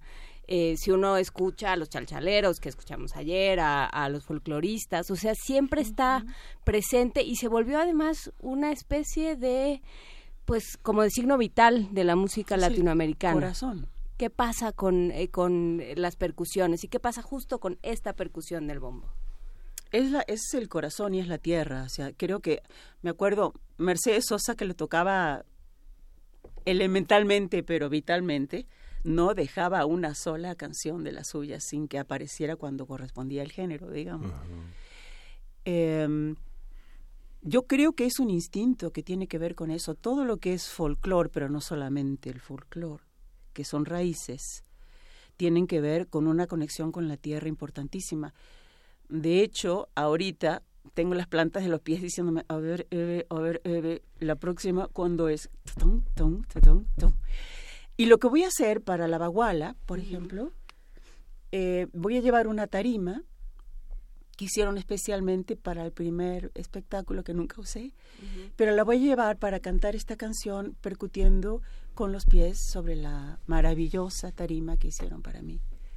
Para esta, es una canción, es un género. Es un género, de como un género que se canta en los valles entre las montañas y hay que cantarlo a viva voz, acompañado solamente de caja o de bombo, para atravesar los valles y llegar a donde haga falta. Es como un lamento.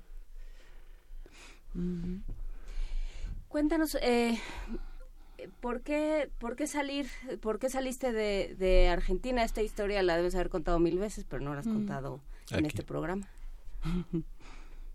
Cuéntanos de Porque, bueno, básicamente, digamos, porque el grupo en el que estaba, Huerque Mapu, em, no es que militáramos eh, orgánicamente, pero sí estábamos a favor de lo de todo lo que la izquierda peronista representaba, incluidos los montoneros. Entonces grabamos un disco que se llamó La Cantata Montonera, donde había composiciones nuestras sobre la gesta em, militar de esta agrupación. Entonces, eso fue el primer motivo, porque en cuanto terminó la, muy corta democracia que nació en el 73, eh, apenas pasados dos años vinieron a mi casa a buscarnos por, terroristas y, bueno, clandestinidad y exilio, digamos. Eh, pero una cosa que, que cuando me dicen, pero qué, qué em, nostalgias setenteras tienes, Eve.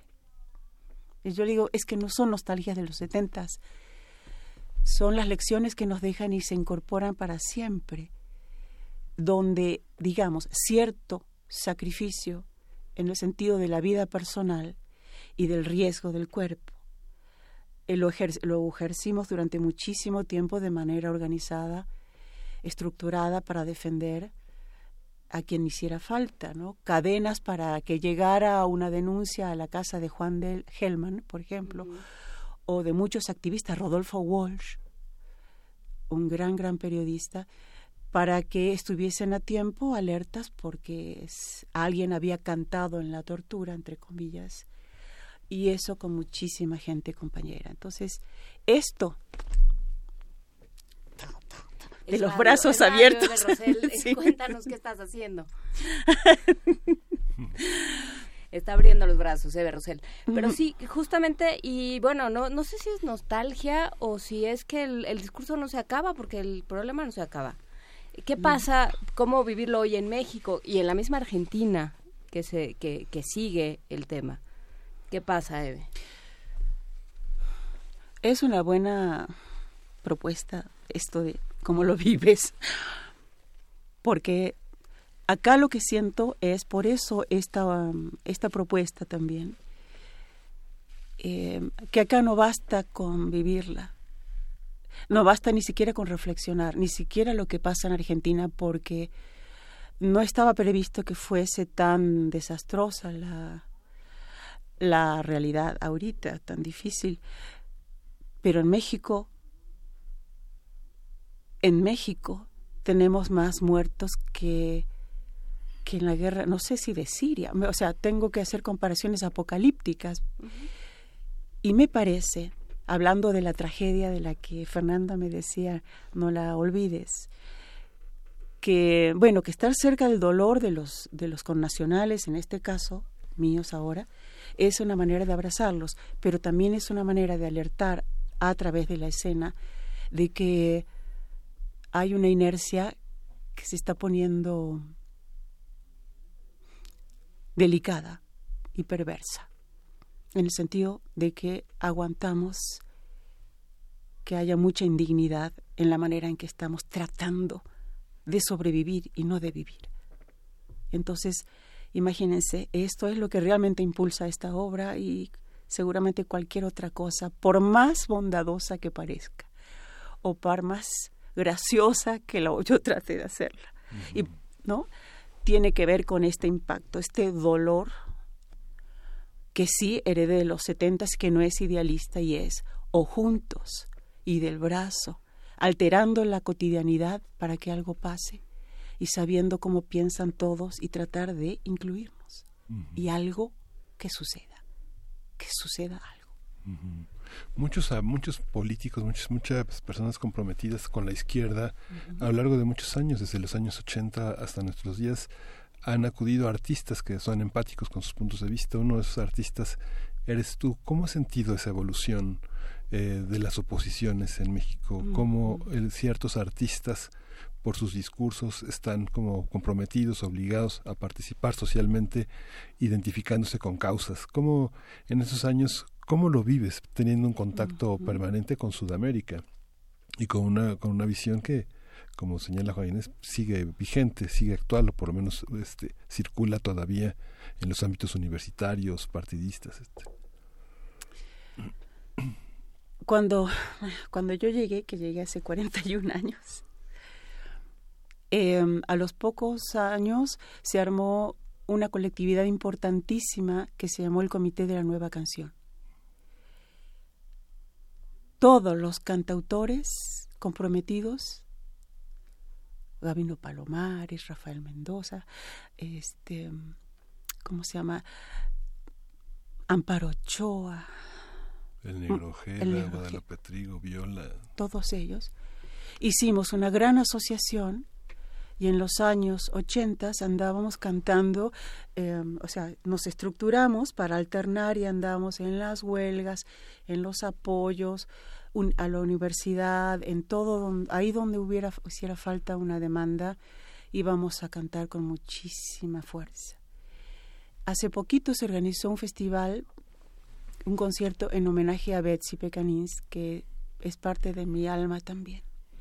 Ahí nos volvimos a encontrar 30 años después, muchos de los que estábamos en el comité. Y faltan más. Eso fue extraordinario. Me acuerdo haber estado con Briseño, por ejemplo, con el rock and roll, en Pascual, en, bueno, en muchísimas de las huelgas y los intentos.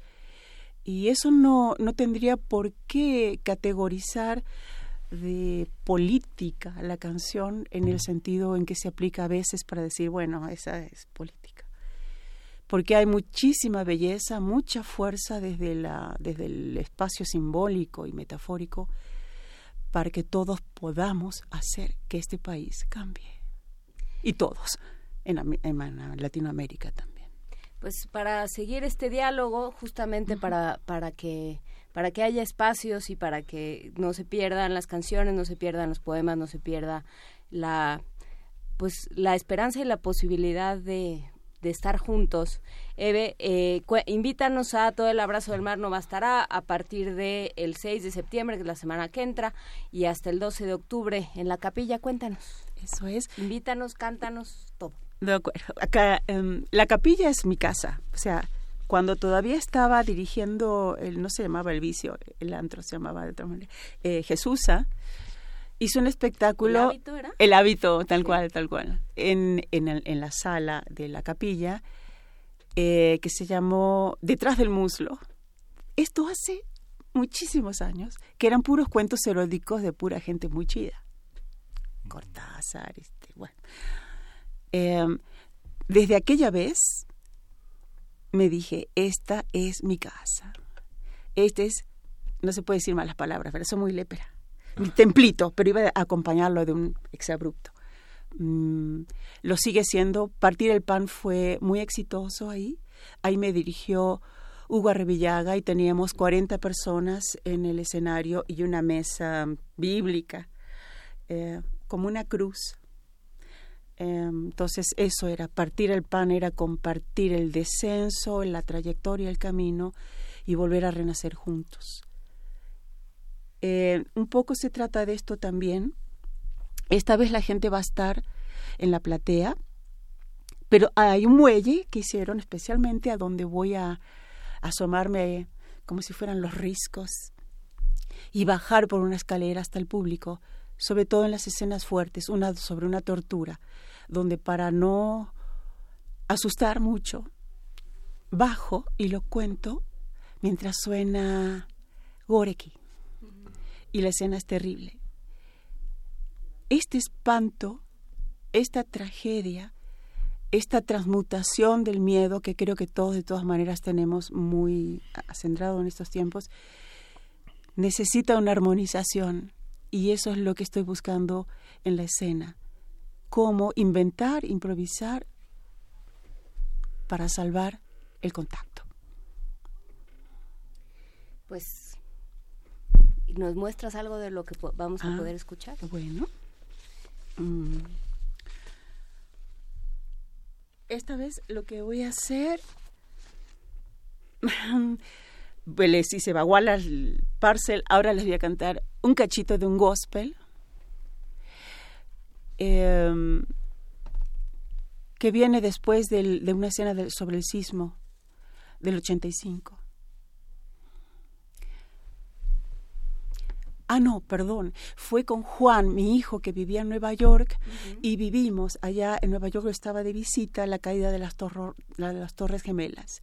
Y cuando bajamos a Broadway, donde había miles de gentes, sin teléfonos, sin comunicación, con maletas, sin transporte, sin esperanzas, llorando todo el mundo, y nos paseamos por los parques, veíamos a lo largo de las horas de, ese día, cómo ponían flores y retratos y, y mensajes y se cantaba gospel.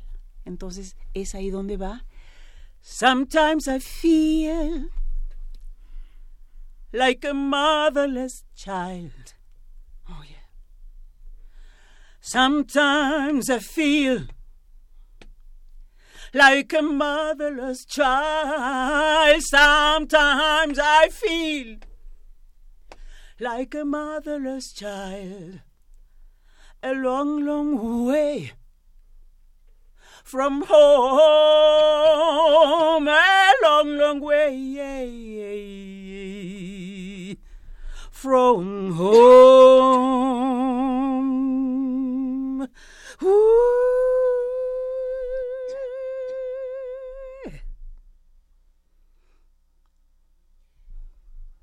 Uno se siente como un hijo huérfano. Pero bueno, pues entre, mientras estemos entre todos, ahí nos vamos acompañando. Muchísimas gracias. Eve Rosel, queda hecha la invitación a, a este espectáculo donde participaron Fernanda del Monte, Vivian Cruz. ¿Quién más te acompaña? ¿Músicos? ¿Tienes músicos en escena, no? No, pero Felipe mm, Sousa hizo muchísimas de las pistas en guitarras eléctricas. Juan, mi hijo, es el que estuvo grabando las pistas, las canciones. Pero me gusta este asunto de acapela, igual que acá. Ustedes también hacen acapela todo. Nosotros sí nos Ajá. gusta nos gusta lo artesanal, digamos. Exacto. Pero eso es por otro motivo. Bueno, a lo mejor se parecen, no creas, Juan Inés. Pero bueno, pues muchísimas gracias, eh, Eve Rosel. El único recurso inagotable que tenemos por lo pronto es la materia gris. Ya luego, cuando se nos vaya agotando, ya iremos bien. Muchísimas gracias y... eh, bueno, no sé si inagotable, pero por lo menos renovable. Muchas gracias. Desde el 12, desde el 6 de septiembre hasta el 12 de octubre en la capilla, jueves y viernes a las 20 horas. El costo de las entradas, descuentos, ese tipo de... Hay muchísimos descuentos, creo que sale, creo que 150 pesos, 200. 200. Ujú, Eso es dos, la mitad también, bueno, toda la posibilidad para que llegue la gente la haremos, aunque hagamos excepciones. Perfecto, pues a las 20 horas, jueves y viernes. Muchísimas gracias, Eve Rosel, por estar con Juan nosotros. Inés, a ti y a ti también. Ángel, ha sido un lujo para mí, no sé, me voy a salir saltando en una pata. Muchas Gracias. Hasta luego. Vamos a escuchar de Steve Brown Istmo. Es una complacencia para Patricia G.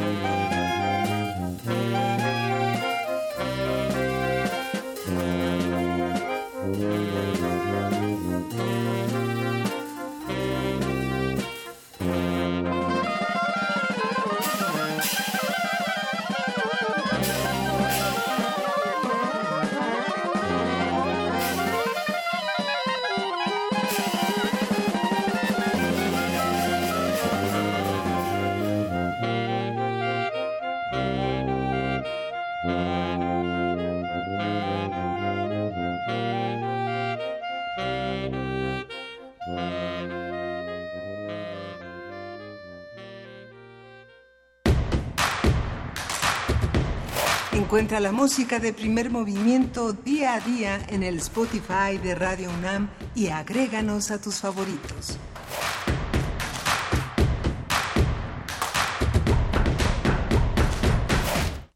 Grandes conversaciones y momentos entrañables sin duda en esta cabina de primer movimiento en Radio UNAM. Eh, qué gusto poder tener estas conversaciones justamente a las 9 de la mañana con 49 minutos. Y este programa no ha llegado a su fin, Miguel Ángel. No, no ha llegado a su fin porque hay un, hay un espectáculo sobre Fedra de Séneca y vamos a conversar con Lisette Uribe, que es egresada de la licenciatura en Arquitectura y Letras Clásicas de la UNAM y un elemento importante aquí en este programa de Primer Movimiento, en la investigación, en la lectura de libros y está a cargo de la dirección de arte de esta puesta en escena. ¿Cómo estás, Lizeth? Buenos días. Bien, gracias. Buenos días. ¿Cómo están? Cuéntanos un poco de Fedra. ¿Qué, de, qué hablamos cuando hablamos de Fedra? Eh, bueno, eh, todos conocemos al héroe Teseo. Es el. No necesariamente todos.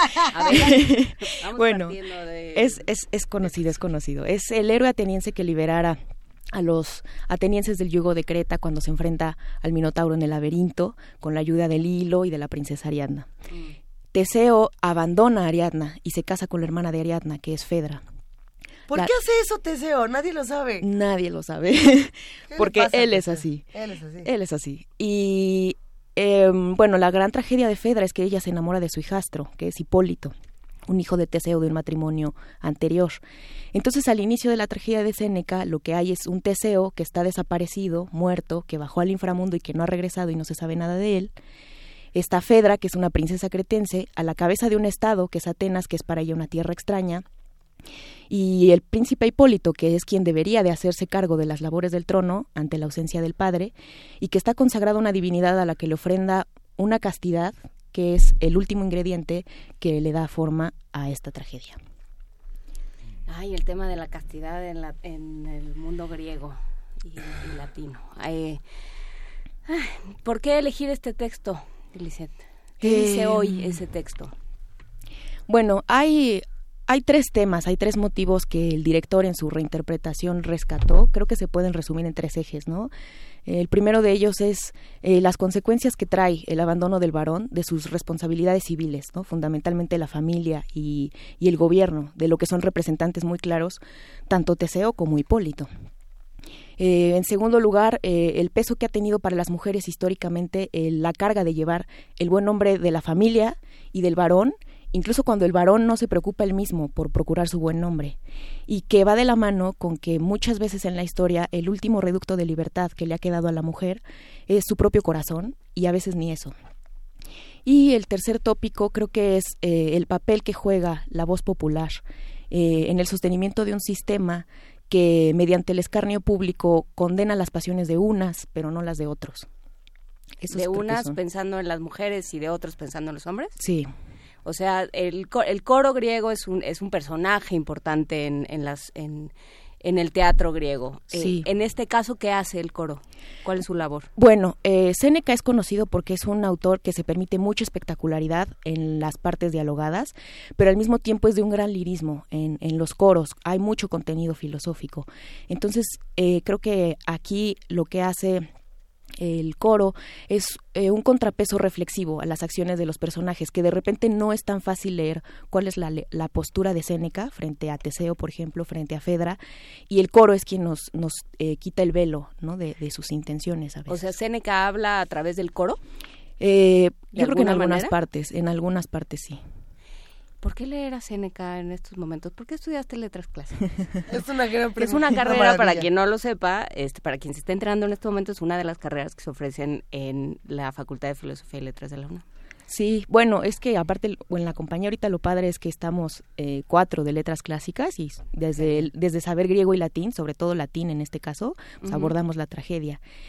¿Y por qué ahora? Mm, porque creo que hay un- una codificación de mensajes que ya es común a muchos de nosotros y nos permite entonces acceder a muchas personas eh, con una base eh, colectiva y, y- pues, reflexionar ¿no? y platicar sobre, sobre los temas más importantes eh, que han preocupado a los seres humanos. Nosotros nos ocupamos particularmente de las palabras, los filósofos quizás de las ideas, pero van muy de la mano. ¿Quiénes están en esta compañía, Lisette? Cuéntanos. Eh, pues estamos estos cuatro de letras clásicas eh, y hay, hay el resto, un poquito más de la mitad, son se dedican al teatro desde hace algunos años. Nuestra directora de actuación, ella es de, la Escuela Nacional de Teatro de Limba, desde hace 16 años eh, se dedica al teatro. ¿Cómo se llama? Ella es Ingrid Espejel. Y tenemos a dos actores que, por ejemplo, llevan muchos años formándose en teatro de improvisación. Entonces también son son bastante hábiles con eso. Eh, pero Fedra también es una historia de despecho, que es algo particular, ¿no? No es el resentimiento, no es la venganza, es el despecho. Sí, puede leerse desde ahí, eh, porque hay una Fedra que está abandonada por un Teseo que de hecho se fue a buscar el lecho de otra mujer. Él fue a los infiernos a tratar de robarse a la esposa de, Plutón. Un encanto, Teseo. Vamos, eh, para que usted pueda sacar sus propias conclusiones y, y pueda más o menos acercarse a esto, cuéntanos eh, dónde, cuándo, a qué horas y ahorita vamos a con los pas con un paso doble. Sí, pues estamos en el Foro Juanacata, está en el Monumento a la Revolución. El acceso es por la cafetería Finca Don Porfirio, estamos en el segundo piso. Son los, son los sábados. Otra vez más despacito, el Foro Juanacata. Juanacata, Monumento a la Revolución. Excelente. Ajá. ¿Y el acceso es por el Café Don Porfirio? Sí, en el segundo piso. Como en película de John Malkovich. Muy bien.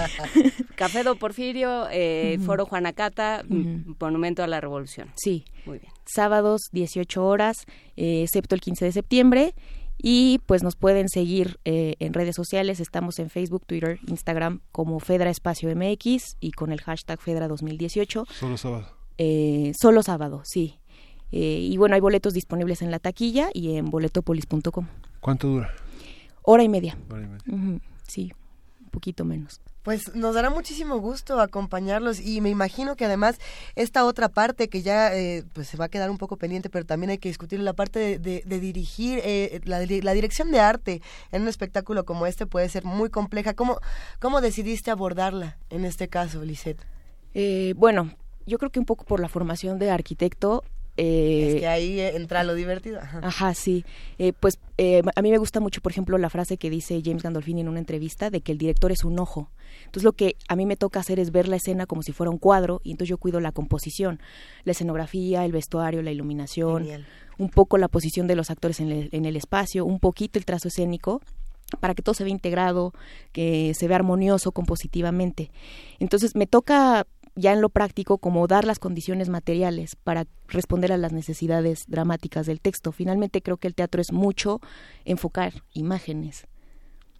Va a estar bueno, va a estar bueno. pensemos el teatro en imágenes, pensemos en el teatro en blanco y negro, como nos decía Fernando Bonilla el otro día. Pues muy bien, está hecha la invitación a ver eh, los sábados a las 8 de la noche, seis a las 6 de la tarde, perdón, sábados a las 6 de la tarde en el Foro Juanacata, en el Metro en el Monumento a la Revolución.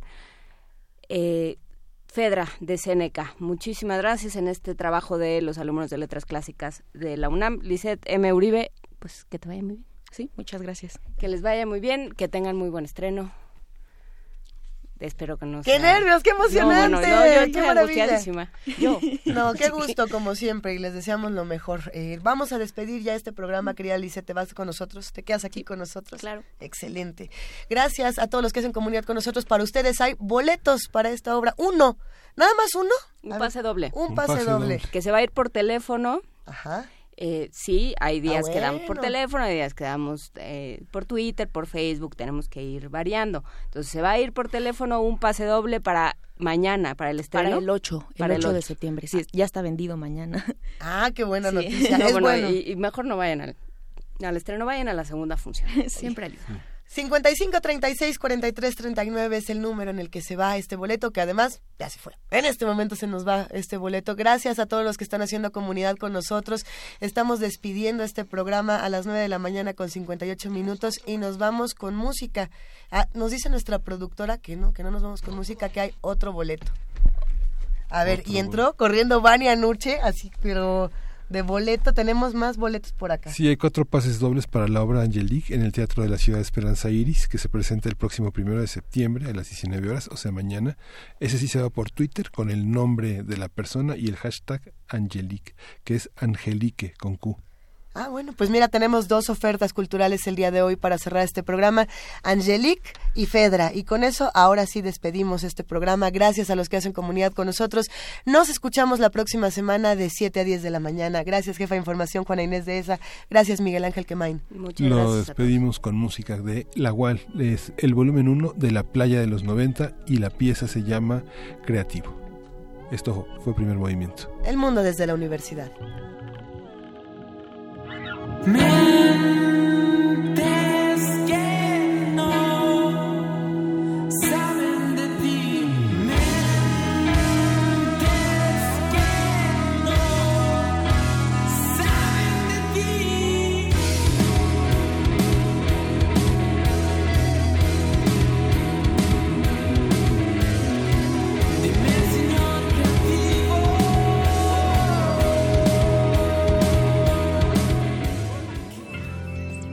Radio UNAM presentó Primer Movimiento.